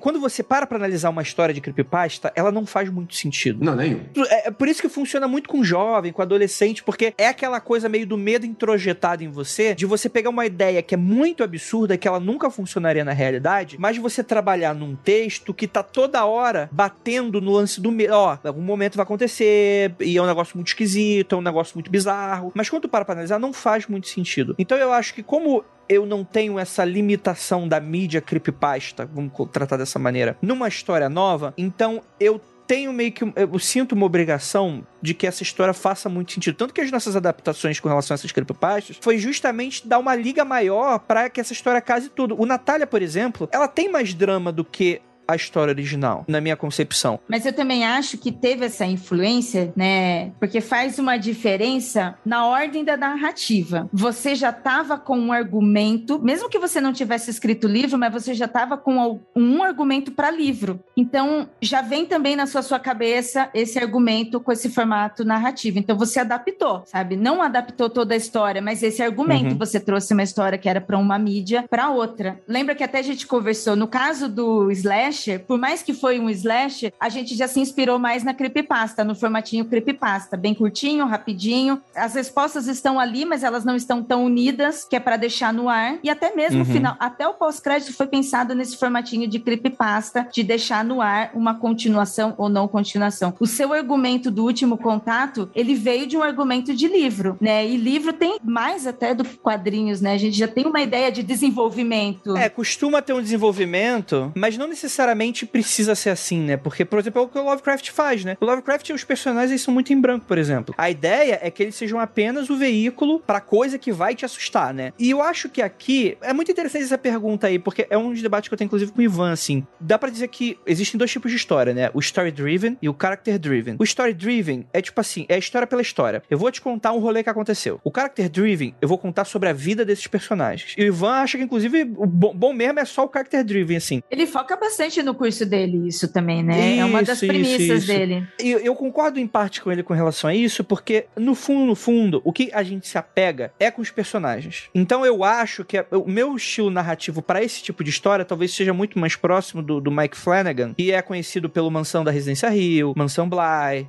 agora Missa da Meia-Noite, que é um cara que ele não tá muito. É, assim, é um terror, existe ali uma, uma, uma, questão de, das cenas, de susto, né? Sempre essa coisa que é o fantasma, é o monstro, é a situação meio escabrosa, mas que você tá contando sobre personagens ali que estão meio quebrados ali, né? Eu, eu acho que o Último Contato se aproxima muito com relação a esse tipo de história do que a um ah, carrossel de emoções igual o James Wan faz, por exemplo até o último episódio do último contato não era uma história de alienígena, era uma história de, de, de irmão, uma história de drama, uma história de tragédia familiar que tinha alienígenas. No último episódio, ela passa a ser uma história própria de alienígenas, que passa a tratar o tema alienígenas, o que, que eles vieram fazer aqui. Ela mergulha mais em, em na relação alien mesmo, no, na temática da história. Mas até aquele último episódio, Aliens era só papel de fundo, era só plano de fundo. E, e filmes que eu mais gosto são assim: Saint Maud não é um filme sobre fanatismo religioso, mas tem fanatismo religioso. Censor não é um filme sobre censura, mas tem censura. E Último Contato não é um podcast sobre alienígenas. Ele tem alienígenas como plano de fundo. Isso eu achei uma mudança muito grande do, do Natália, assim. E eu acho que é até libertadora, cara. Até libertadora. Porque você consegue tratar de, de uma gama de assuntos muito maiores quando você não tem a responsabilidade de estar tá assustando o ouvinte todo o episódio. Sim. As cenas que mais me chocaram não são cenas de susto no último contato. Eu tive essa preocupação na hora da construção da série. Porque quando eu tava roteirizando, eu falava, cara, eu preciso de um motivo pra pessoa dar o play no próximo episódio. Como a série. Então, assim, as pessoas vão lembrar muito dos cliffhangers do terceiro episódio e do, e do quarto episódio, por exemplo. Mas, por exemplo, cara, eu preciso fazer alguma maneira. Então, por exemplo, no final do primeiro episódio, você tem, ah, eu acho que os ETs estão aqui em cima do telhado. É aquele lembrete que, cara, tem um rolê a mais acontecendo, mas ainda é uma história de terror, tem alguma coisa acontecendo. No final do segundo episódio,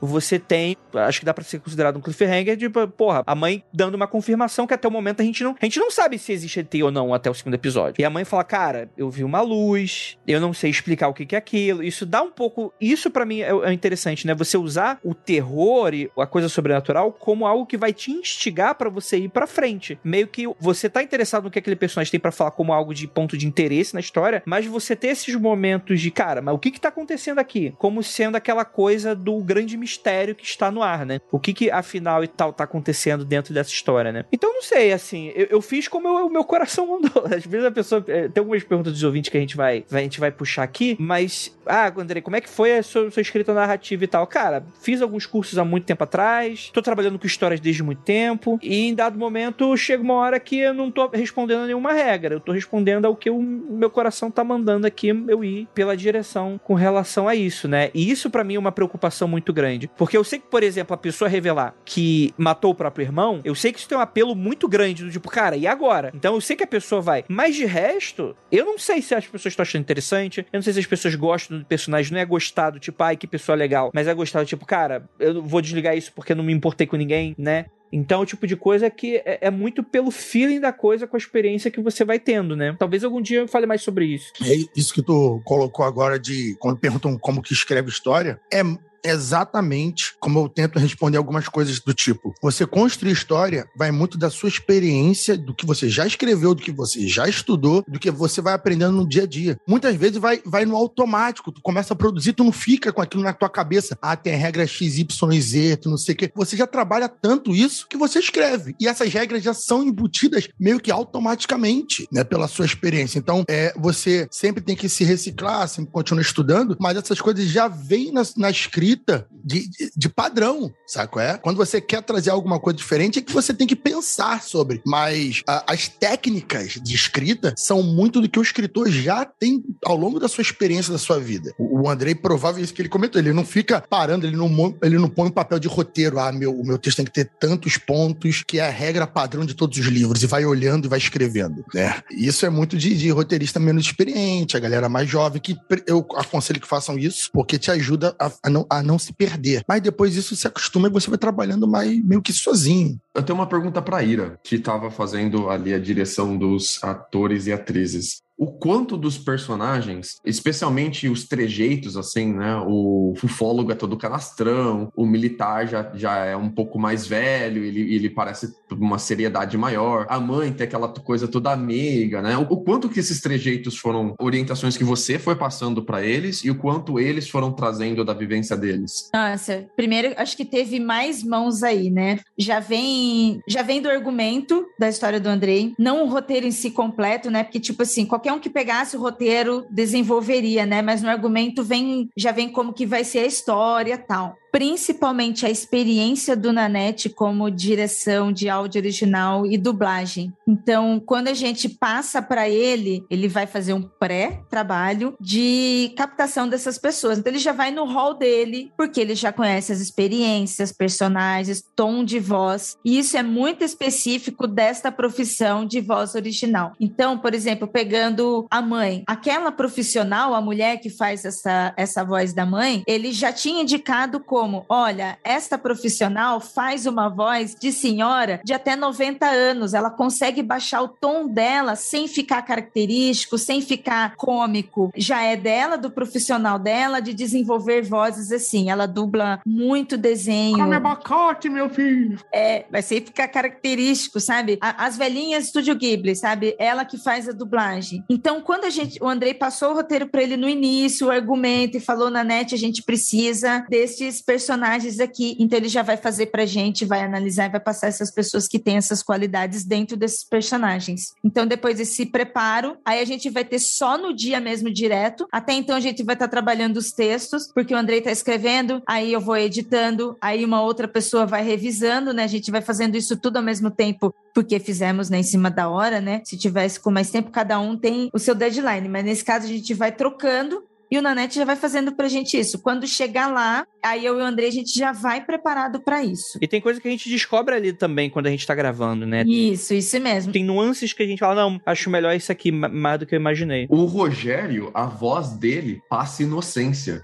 Ele tem voz de irmão mais novo inocente, cara. Aí agora eu vou quebrar você igual o Andrei me quebrou, que eu não tinha prestado atenção. Você está falando, olha só como que essas pessoas são profissionais e já vieram preparadas antes. Depois, na hora, a gente vai ter uma mudança de linguagem, porque do texto para fala tem uma mudança, e por mais que se faça um ótimo roteiro, isso é normal. Na verdade, a gente vai reduzir a qualidade do roteiro na linguagem, sabe? Porque são personagens que têm uma linguagem rural, por exemplo, né? Você tem essa mudança. Mas sobre isso que você falou, o Rogério, a pessoa que faz o Rogério, que eu não estou com o nome dele aqui, se lembra o nome dele aí. É o Caio Guarnieri, que é filho do Tata Guarnieri, que faz militar, aliás. Isso. E aí, o Caio, ele faz essa voz toda inocente e tal. E lá, a voz dele mesmo conversando com a gente parecia de um garoto de 15 anos. Ele tem 30 anos e a voz dele, assim, super inocente e tal. Não, mas é muito, é muito voz de inocente. Tipo, na hora que eu ouvi o Rogério falando pela primeira vez, eu, falei, eu entendi o Beto. Eu falei, não, esse cara, ele, ele curte essas, essas paradas de ufologia porque ele é todo mais inocente, ele é todo mais believer mesmo. A voz me explicou o personagem do Rogério.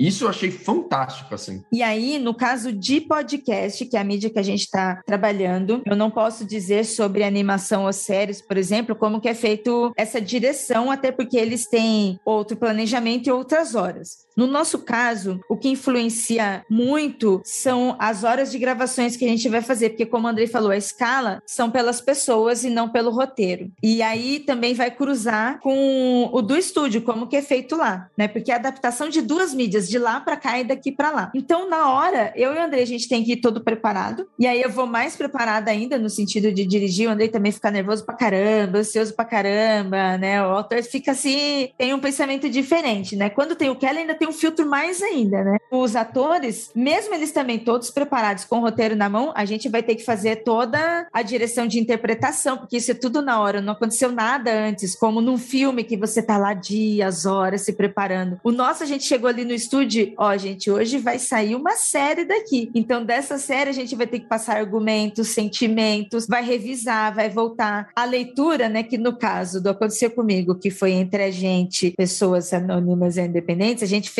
fizemos leituras e depois falamos. Os atores não têm essa parte de leitura, já vão estar totalmente interpretando e a gente dirigindo. Ó, oh, agora você vai ficar mais triste, vai ficar mais assim. Não muda essa forma. E isso tudo junto. Isso vai mudar a linguagem e vai mudar o resultado do personagem final alguns ali eles mudam ali. É um conjunto de todos ali. E cara, precisa de um nível também de, né, precisa de um nível também de crença do ator que a pessoa tá confiando que o trabalho vai ser bacana. Mas eu fico, eu fico com um pouco de dó, porque como vai ser um negócio de podcast e tem coisa que não tá sendo mostrada para ele, porque na dublagem a pessoa tá assistindo meio que a cena, né? Mesmo que ele de maneira limitada. Aqui, ele tá lá no roteiro. Barulho de OVNI. E que é pra edição. É pra edição isso, não é pra ele, né? Não, mas eu tenho que explicar, eu tenho que parar, a gente tem que parar e falar, então, a tua reação vai ter que ser a seguinte, porque tá vindo um OVNI e a pessoa que você tá do teu lado acabou de ser abduzida. E aí você começa a gritar. Chupa cabra pegou a pessoa na sua frente, cara. E, cara, e às vezes eu fico me perguntando, eu fico me perguntando, cara, esses caras estão gravando, eles devem achar que a gente é tudo louco, que não tá fazendo sentido nenhum. Porque realmente a diferença do, do trabalho pronto pro não pronto é um negócio muito inacreditável.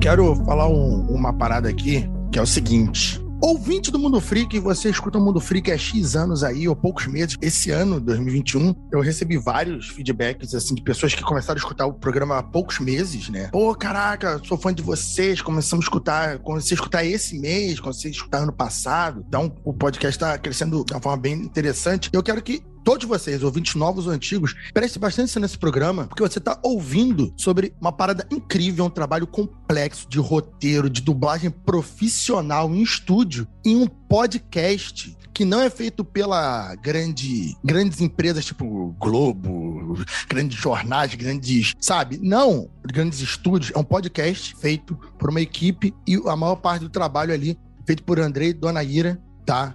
Num- estúdio que a galera vai falar, ah, mas pô, é, é, é patrocinado. Aí que tá, Andrei. Você acha que se patrocínios chegassem mais juntos, aí sim você poderia estar escutando dois por ano, né? Não, não vou nem falar três, porque tem todo um trabalho de roteirização que não, de- não, é, não é necessariamente só dinheiro, mas o dinheiro faz parte, porque é o nível de dedicação que você tem no nível do seu trabalho, né? O quanto você pode ficar fazendo aquilo ali é o que vai fazer o roteiro ter a qualidade final. Então é, é sobre isso, é um podcast, não vou dizer independente, mas é um podcast de um nicho muito específico, com um trabalho de nível profissional que não deixa nenhum outro grande trabalho de audiodrama para trás. Pelo contrário, acho que é melhor do que muito audiodrama aí de, de empresa grande. E assim, que é bonzinho também, mas é só bonzinho. Aqui tem qualidade, aqui é trabalho excelência. E é sobre isso que eu queria falar.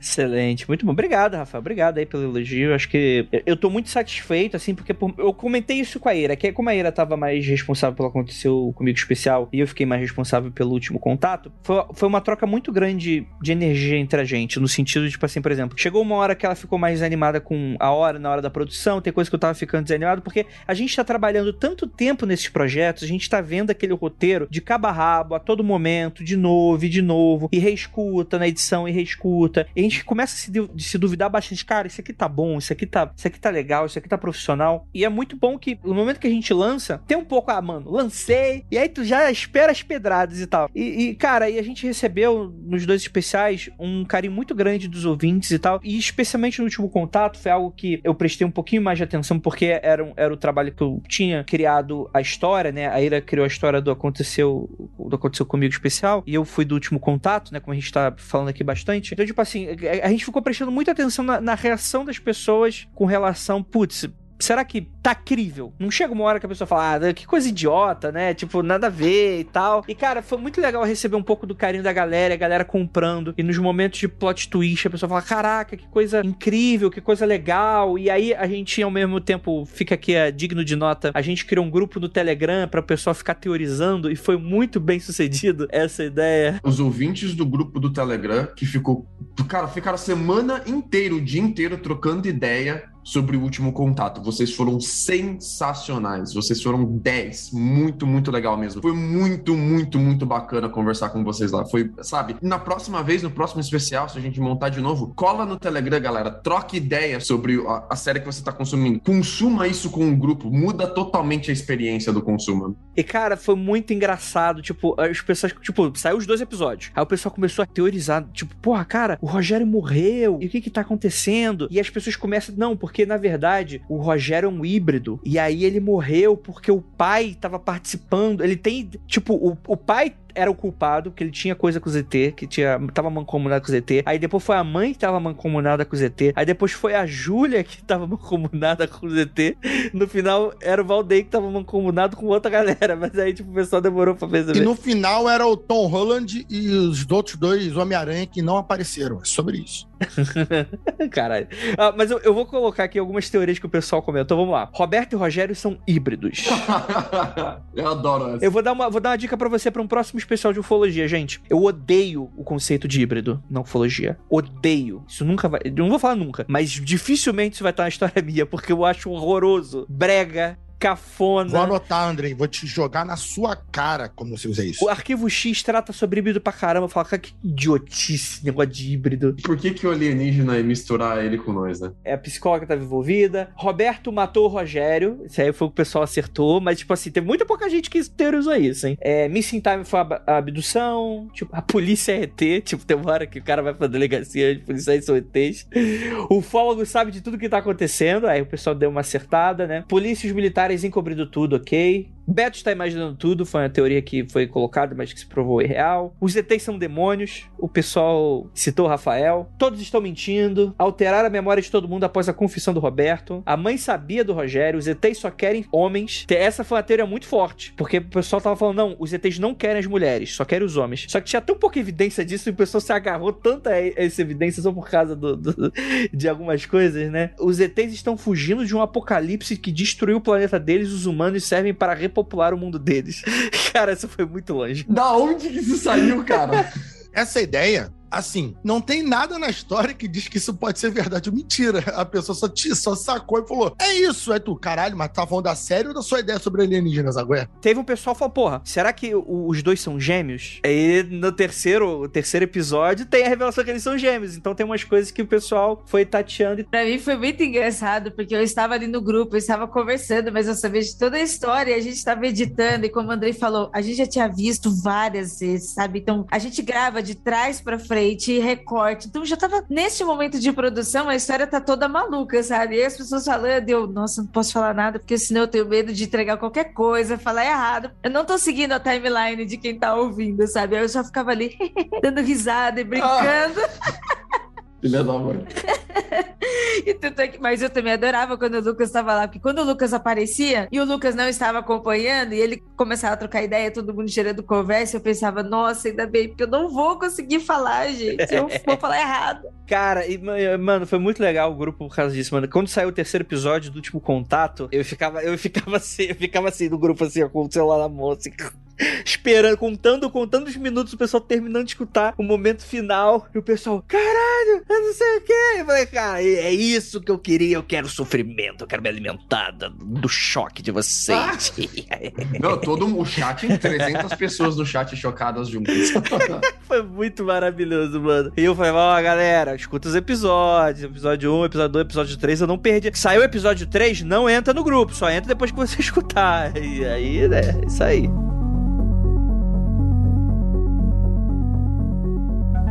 Mas vamos para as perguntinhas dos nossos ouvintes. Vamos lá. E tem dos dois especiais e a gente vai respondendo conforme me dá. Aí, André, a primeira pergunta que eu queria trazer para você é do Yuri. E o Yuri, um ouvinte que tá sempre comentando com a gente, também tá sempre interagindo, ele pergunta assim, ó: "Houve a intenção de fazer uma referência sutil à ufologia espiritual?" Cara, não, apesar de ser estranho por causa do último episódio. Por que que sou estranho? Na verdade, eu sabia exatamente onde a série ia acabar. Tem um momento ali que eu não fazia ideia como é que essa ligação aconteceria. É aquele lance da, da Serra Dourada, dele decidir ir pra Serra Dourada, foi uma ideia que eu tive no, no, nos cinco minutos do, do, segundo tempo. Eu não sabia, mas eu sabia desde o início que eu falava qual vai ser a última cena dessa série. Eu queria homenagear o filme Contato. É totalmente Contato, mas é muito mais maneiro que Contato. A brincadeira de quente, morno frio foi um puta de uma solução genial, É, porque cara. eu não queria que... dar... Eu não queria, eu não queria responder. Você responde, você responde sem responder. É perfeito. É perfeito. E, mano, eu, eu vou falar um negócio. É, depois eu lendo o chat e algumas pessoas falando, tem coisa ali no meio que tem uma galera que não se ligou. Porque, tipo assim, tem umas coisas assim que apesar do alienígena falar que ele não pode responder, ou coisa do quente frio, ou coisa do que era para estar tá respondendo quente frio, e ele responde que não pode responder, dando indício de que tem alguma coisa que a pessoa tá se aproximando e não podia estar tá se aproximando, que a pessoa não tá se ligando. Andrei, isso que você acabou de responder, eu escutei o último episódio, e eu acho, na minha opinião, que se, se isso foi de propósito no roteiro ou na edição, que eu acredito que seja, o silêncio ou o tempo de resposta responde boa parte do, de algumas coisas. E é isso que o pessoal às vezes não se liga, que tipo, a história toda tá ali, ela, ela, você consegue aproveitar ela bonitinho, mas tem muito. De... Tem detalhe do Natália que até hoje o pessoal não descobriu. No início do, do, último contato, uma das primeiras falas da entrevista do Rogério com o entrevistado um, que ele é a pessoa do interior e tal, que ele fala, cara, até as pausas são importantes. Eu dou essa dica Exato. Porque no final, tem algumas coisas que o Rogério vai perguntar e o cara responde super rápido, eu não posso responder sobre isso. E tem coisa que ele pergunta que demora aqueles dois segundinhos assim. Ele segura, ele segura. Aí tu, opa, o silêncio responde mais. A não resposta dele diz muita coisa, né? Você vai, você vai vendo lacunas e preenchendo elas. É muito legal isso. Mas passar para mais perguntas aqui pra galera poder uh, perguntar. Pergunta da Bruna Moraes, André. As entrevistas e pesquisas para a produção da segunda temporada do Criptologia foram importantes para elaborar o roteiro do último contato? Cara, eu, eu, já, eu acho que eu respondi parte disso aí já no, no, no rolê assim, mas foram total importantes. Não apenas pro tipo de história, mas que eu tava muito empolgado para trabalhar com algo com alienígena. Calma aí, você trabalhou com alienígena? É isso? É revelação do programa? É, então, É sobre todos isso. nós somos alienígenas, eh, Rafael, pra alguém. Pra, pra um ser de outro planeta. Mas tem uma coisa que eu queria dar muito um sentido no. Eu não acho o Roberto parecido comigo, mas Que bom. eu queria. Diferente do Lucas, esse babaca. É, dif- é, Mas uma coisa que eu queria dar um sentimento que eu tive muito no Criptologia era muito um sentimento de uma certa paranoia que eu ganhei no Criptologia que eu queria dar um pouco no Roberto. Então isso foi uma das coisas que o Criptologia deu pra mim, né? É problema mental mesmo. É, não, mas eu queria dar muito essa sensação de paranoia. E naturalmente, várias das histórias ali são uma grande homenagem de coisas que eu escutei ali. Tem uma pergunta aqui do Caio Freitas. Quais as principais inspirações? Cara, é, filmes, tem Último Contato. A cena de hipnose é total inspirada no Contato Imediato de Quarto Grau. Eu gosto muito daquele filme. Tem vários filmes. Tem, tem o Contato Imediato de Terceiro Grau do Spielberg. Contato também, né, com a Judy Foster. Vastidão da Noite tem coisas. O próprio Contato da Judy Foster. Coisas que eu escutei no Criptologia. Coisa que eu escuto de ufólogo em entrevista de ufólogo. A dica de você ter, por exemplo, não vá em vigília de tênis. É algo que eu escutei da boca de um ufólogo, por exemplo. Tem Não essa vai coisa na de vigília de tênis. No Qual mato gelado. Pô, Água, você vai ficar com o tênis com a sua meia molhada há sete dias na vigília, você vai pegar gangrena no seu dedo. Que droga. Vá de bota no mato, tá maluco? É, o cara mora em Belfor Roxo e tá dando de louco aí.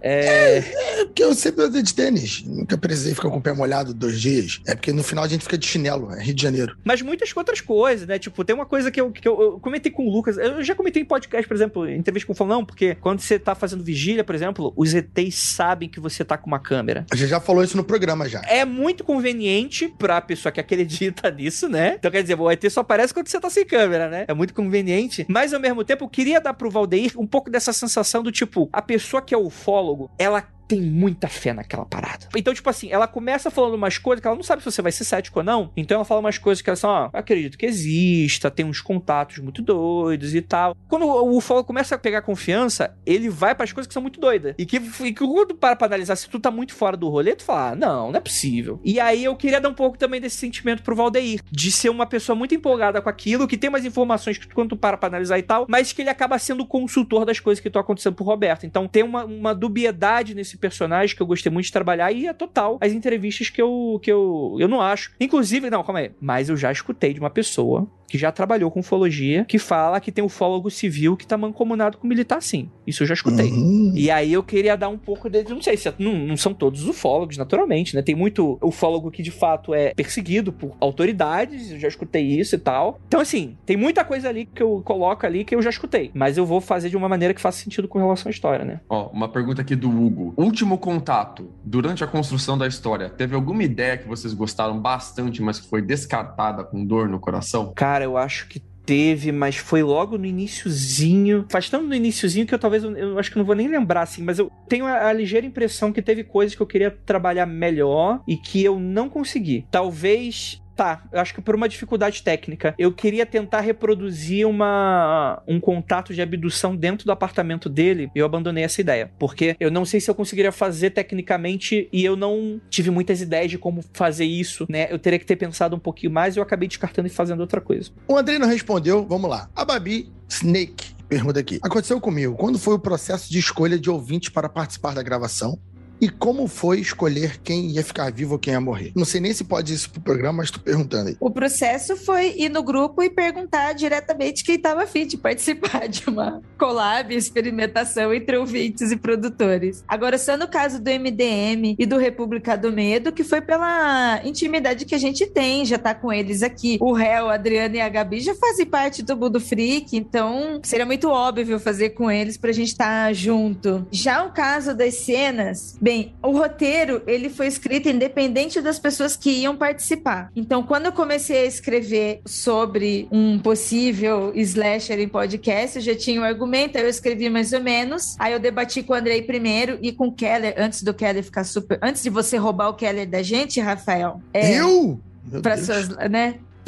Outubro do Terror, aí ele também analisou e a gente chegou, ah, vamos ver se esse roteiro dá para ser feito para essa ideia, né? E aí ele foi escrito. Aí quando eu fui pensando na gente, né, aqui internamente, ah, vai ser assim, o Rafael vai estar assim, o Lucas vai participar dessa parte, a gente já passei direto e dos ouvintes foi lá no grupo e perguntar mesmo, sabe? Muito direto. Toda a produção, acho que ele é literalmente assim um fanservice. Eu não consigo nem achar outra palavra, porque é isso mesmo. Ele foi produzido de fã fãs para fãs e vice-versa. E até a, o modo de produção que a gente fez foi assim. Acho que a única coisa que eu precisei deixar um pouco mais pragmático para não ser tão solto foi agendamento de gravação, sabe? Essa parte técnica mesmo de produção. Excelente. Quero que a Ira conte como foi a reação dos convidados quando souberam de suas participações no Aconteceu Comigo. É, porque a pergunta da. É a Gabi, é a Gabizinha. Ela mudou. Pfizer Girl Gabriele. Olha, eu acho que assim, o convite para participar da collab, na hora todo mundo topou sem nem perceber direito a história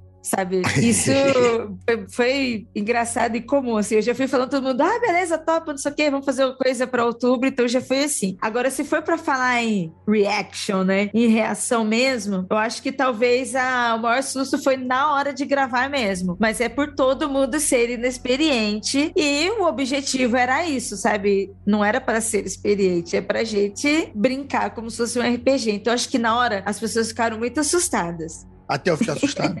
É, é uma é assustada, não tem assim, é um é muito é um pouco a mais do que surpresa. Então, sabe, a pessoa se surpreendeu, mas ela ficou meio assustada assim na hora. Ih, vou ter que fazer isso aqui. Nossa. Algumas pessoas levaram de boa, mas a maioria ficou até o exemplo que eu dei da Jane, né, que foi muito engraçado. E ela foi perfeita, tanto é que a gravação dela, a voz dela, depois que ela ouviu pronto, ela falou assim: "Nossa, eu falo muito assim mesmo". Eu, tá vendo como você já estava falando? Como você fala? Mandar um grande agradecimento para todo mundo que estava no grupo do Telegram, que conversou bastante lá, trocamos muita ideia. Tinha muita gente lá, Luciano, Felipe, Gini. Nossa, são 300 pessoas que estavam conversando lá. A conversa estava uma bagunça muito gostosa. Todo mundo que estava conversando lá, cara, a Débora Mazeto estava lá, Juliana estava lá, Felipe estava lá. Nossa, o Bitales, geral, cara, geral. A Fernanda falou bastante também, o Yuri, como a gente falou, a Raquel. Um beijão para vocês mesmo. Foi muito divertido acompanhar com vocês, muito divertido. E um agradecimento agradecimento muito especial para todo mundo que divulgou ah, nas redes sociais, tanto no Instagram quanto no Twitter, porque esse tipo de especial só sai se ele fazer sucesso. Ele, ele não é um especial que dá retorno financeiro, né? Então ele precisa fazer sucesso de alguma forma. Ele precisa compensar de alguma forma. E teve muita, muita gente divulgando no Twitter, muita gente divulgando no Instagram. Foi muito legal ver a galera comentando e, e passando. E, tipo, a, a, galera aprendeu a fazer divulgação da, da maneira mais, mais correta, assim, né? Com o link já explicando do que, que é. Não é só, ah, vejam o último contato, ou veja o que aconteceu comigo especial. Não, a galera com o linkzinho explicando: olha, esse daqui é o especial dramatizado do Mundo Freak que eles soltam no mês do terror em outubro. Cara, muito, a galera colou em peso, sério. Foi muito bacana mesmo, assim. Eu, eu não sei o André ou a Ira, eu não participo da produção, eu fiquei espantado, assim, positivamente espantado com o, o quanto a galera comentou. Então, um beijão para todo mundo que tava lá com a gente nas redes sociais. Muito legal. Foi um engajamento muito grande, né, Ira? Tinha podcast podcaster lá. Nossa, eu trio, caraca, gente, tem gente que eu escuto aqui, aqui no grupo comentando. Que vergonha, né? Sim, total, mano. Deixa eu fazer um pequeno apelo antes da gente encerrar aqui o episódio, que é o seguinte: como vocês estão notando aqui, é uma dificuldade muito grande pra gente, né? Naturalmente, a gente sempre busca maneiras de viabilizar esse tipo de projeto de outras maneiras e tal. Mas eu vou, vou deixar uma pergunta no ar. E vou ser bem claro aqui, ser bem honesto com vocês. A nossa parceria com o Spotify, que é o Faz o Mundo Free Confidencial, que é esse programa que você tá escutando acontecer, já tá tudo bem, eles financiam a gente, esse, esse podcast e tal. Nós usamos o financiamento coletivo recorrente, né? Que é o Apoia apoia-se, né? Para financiar já aí os outros projetos que são mais independentes, né? Que é o Aconteceu Comigo, que é não o especial, né? O normal, né? O Cadáver o Podcast, Criptologia, né? Que estamos começando a falar de uma próxima temporada já para esse ano. Credo, não pra, pra, frente, pra frente. Tá começando a conversar já esse ano, já pra, qual vai ser a da próxima temporada e tal, né? Um projeto desse nível, gente, é de fato um custo muito maior do que a gente consegue. A gente consegue pagar ele porque a gente fica meio que contando moeda aqui no final do ano. E ser bem sério com vocês, ouvintes, é um negócio que não dá um retorno direto pra gente, né? E é o tipo de coisa que a gente, por exemplo, eu, eu, eu, não, eu não fui pago como roteirista, Ira não foi paga como produtora. Tipo, a gente paga os atores porque a gente acha, naturalmente acha que vale, a gente paga a vitrine que a gente acha que vale e tal. Mas mesmo assim é um projeto que a gente não lucra nada e, tipo assim, não fica nem elas por elas. A gente de fato tá tirando grana do nosso bolso para investir nisso e tal, mas acaba ficando um custo muito pesado. Então eu pergunto com vocês, com a maior honestidade do mundo, peço para vocês falarem com a gente nas redes sociais, nos nossos comentários do, do, do site e tal, se vocês acreditam que seria viável a gente fazer um financiamento coletivo sazonal só para os especiais. A gente abrir um catarse, por exemplo, só para fazer os especiais. A gente queria pedir opinião sincera de você falar: ah, não, Andrei, acho que já dou dinheiro demais para vocês, tem que sair. Sei lá, às vezes a pessoa pensa nisso e tal. Mas eu trago aqui, eu queria muito ser honesto com vocês, para vocês serem honestos com a gente, da gente fazer uma meta e falar: ó, o próximo especial vai custar tanto. E aí a gente não fica tão preso nessas amarras técnicas, né? Eu queria muito perguntar para vocês, ouvintes, saber um pouco dessa opinião de vocês. Já que você está pedindo a opinião dos ouvintes, pedir a sua e da Ira. Quais projetos que vocês gostariam de fazer, dado que vocês tenham essa capacidade financeira? Cara, você lembra do projeto que eu falei que eu que eu contei para vocês da ideia que a gente não conseguiu fazer esse ano porque ele é muito grande. Eu Sim. tenho a ideia de um projeto que é 10 vezes maior que esse. É, porque a gente não, o Easy Mode aqui não é, não é fácil não. Mas, mas, mas cara, tem muita coisa que a gente gostaria de fazer. Trabalhar com outros tipos de atores, fazer outros tipos de experimentos. Sei lá, por exemplo, pegar um ator e trabalhar com ele dois meses fazendo uma mesma coisa. É o tipo de coisa que a gente não poderia fazer aqui, no, no último contato da vida. Que a gente senta para gravar, a gente comenta mais ou menos como é que vai ser a história e o ator vai. Então, tipo assim, tem uma limitação de tempo do que a gente pode trabalhar com esses atores. Então, por exemplo, construção de Foley. O que é o Foley? O Foley, sabe o barulhinho da sonorização que você escuta da porta abrindo, da porta fechando? É algo que a gente trabalha já com um banco que já existe, né? Não seria muito legal a gente fazer produzir os nossos próprios exatamente para o que aquela cena precisa? Exatamente. Trabalhar, por exemplo, a gente teve. Mandar aqui um abraço pro nosso queridíssimo. Nosso queridíssimo caralho! Pro nosso querido Gustavo Lima. Não é o famoso, é o outro. Que, por exemplo, a gente teve duas músicas, duas trilhas incidentais para esse especial, mas não foram todas que ele trabalhou, porque tem a limitação orçamentária. Então, são projetos que davam para ser muito maiores, né? Dependendo da grana, né?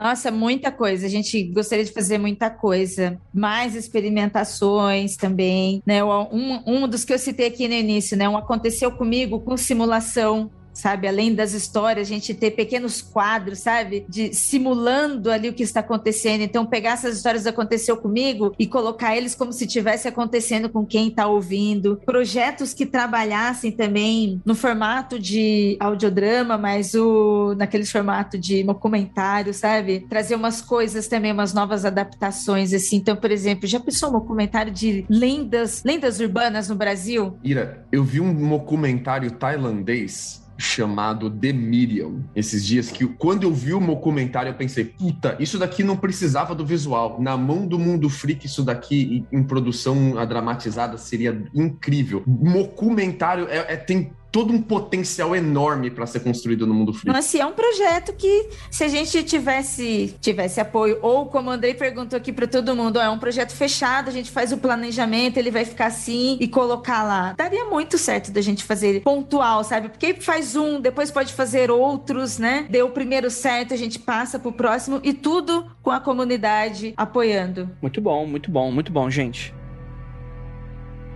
Então é isso, gente. Espero que vocês tenham gostado desse episódio. Eu sei que ele é um episódio que vai ter uma limitação aí só para quem escutou as séries. E eu peço encarecidamente para que você divulgue o máximo possível, se você puder, para pessoas que, que desconhecem que a gente quer muito apresentar o trabalho. Muito obrigado por vocês que sempre acreditaram na gente, que estão sempre aqui com a gente. E gostaria de lembrá-los que não olhem para trás.